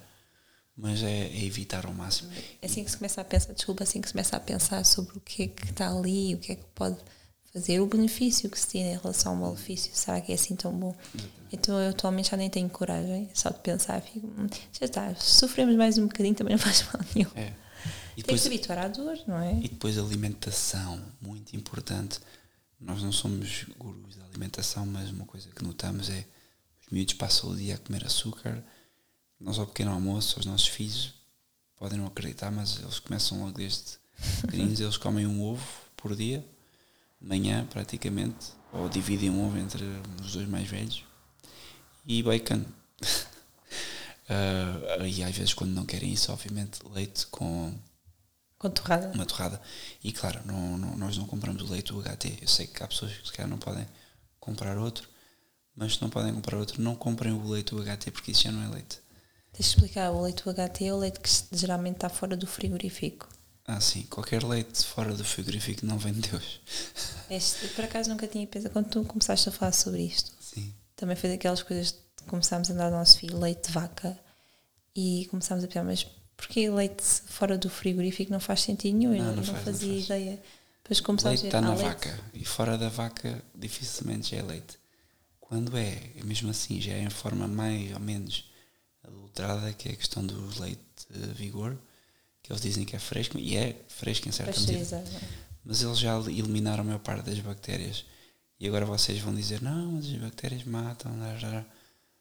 E isso é um grande erro, porque essas bactérias são os tais probióticos que eles depois põem probióticos no Actimel e vendem aquilo mais caro, sabe? simplesmente porque puseram lá os probióticos que mataram antes. então, o leite, se conseguirem arranjar uma vacaria como nós temos ao pé de casa, mas desde que começou o Covid ficámos impossibilitados de fazer, vacaria de leite de vaca. Ou então, simplesmente não deem leite, porque as pessoas hoje recebem e têm alergias ao leite, não é porque estejam a beber leite, estão a beber aquela coisa do HT que aquilo já não é nada. É leite pasteurizado e outra coisa. Ultrapasteurizado. Ultra, exatamente. Ou seja, já está homogeneizado, é isto, é homogeneizado, que é uma temperatura. Bom, Sim. aquilo já não é leite, simplesmente tem cor branca. E, e evitem a todo o custo, preferencialmente leite da vaca. E encontrem, há vacarias pelo país fora. É uma questão de ir lá pedir. Eles não vos podem vender porque estamos numa ditadura, como sabem, e estamos numa ditadura onde as pessoas não podem ter as coisas boas, porque está feito para assim ser, mas vocês podem trocar bens alimentares com outras pessoas. Melhor ainda, leite de vaca, leite de cabra, para quem gosta. Mas sempre pensar nisto, leite, eh, alimentação dos filhos e mesmo a nossa, mas nós pronto já somos já, já estamos um bocado, um bocado queimados com tudo o resto, mas a alimentação dos filhos mais próximo da natureza possível. Ovos, carne, legumes, arroz, massas até, presumo que as massas, se forem de boa marca, não há uma grande crise. Bom, o ideal é que sejam integrais, pelo que tive ali, mas Sim, ainda não investiguei Mas ainda não é, isso. mesmo assim, evitar os processados ao máximo, Sim, coisas naturais que eles possam comer. E pão, é essa história de que hoje o pão faz mal, claramente isso é uma coisa demoníaca. Depende do pão, se for aquele pão Ah, não, claro, o pão, de- pão rico, óbvio, estou a falar pão, Sim. água e farinha com fermento. Isso, claramente, uh, pode, claro, se vocês querem ter uma forma estética e desportiva XPTO, o pão faz mal, mas uh, para uma pessoa normal e uma pão, família para alimentar tem que ser. O pão não pode fazer mal. Todas as civilizações do mundo comem pão. Nosso Senhor optou por escolher o pão como matéria para a sua trans, uh, substanciação. Portanto, o pão certamente não pode ser algo mau. E sem mais, queres acrescentar algo, Sara? Não, já falaste da questão, falamos da medicação, que pronto, dar em, em, último recurso possível, não é? Quando o bebê está mesmo mal, a criança. Um, alimentação também, eu penso que por agora é tudo. Também só temos 3 anos e meio disto, sem nada de vida. Exatamente, exatamente. Isso é tudo muito teoria e, muito, é. e prática só dos 3 anos. Eu acho que quem já é pai há 14 anos Sim. está a ouvir e está a rir, porque Sim. Não, mal eles sabem. 14 anos tem outras coisas para contar, não é? Mal sabem que vem aí. Sim, mas vai, Sim. pronto, faz parte. Não estrague a surpresa, deixem chegar o tempo. Vamos fazendo assim uns Se Deus quiser, chegará esse tempo, senão. Uh, pelo estado do mundo é possível que, que não aconteça. Mas isso é, é Deus que manda. Um grande abraço e obrigado por terem ouvido. Obrigada.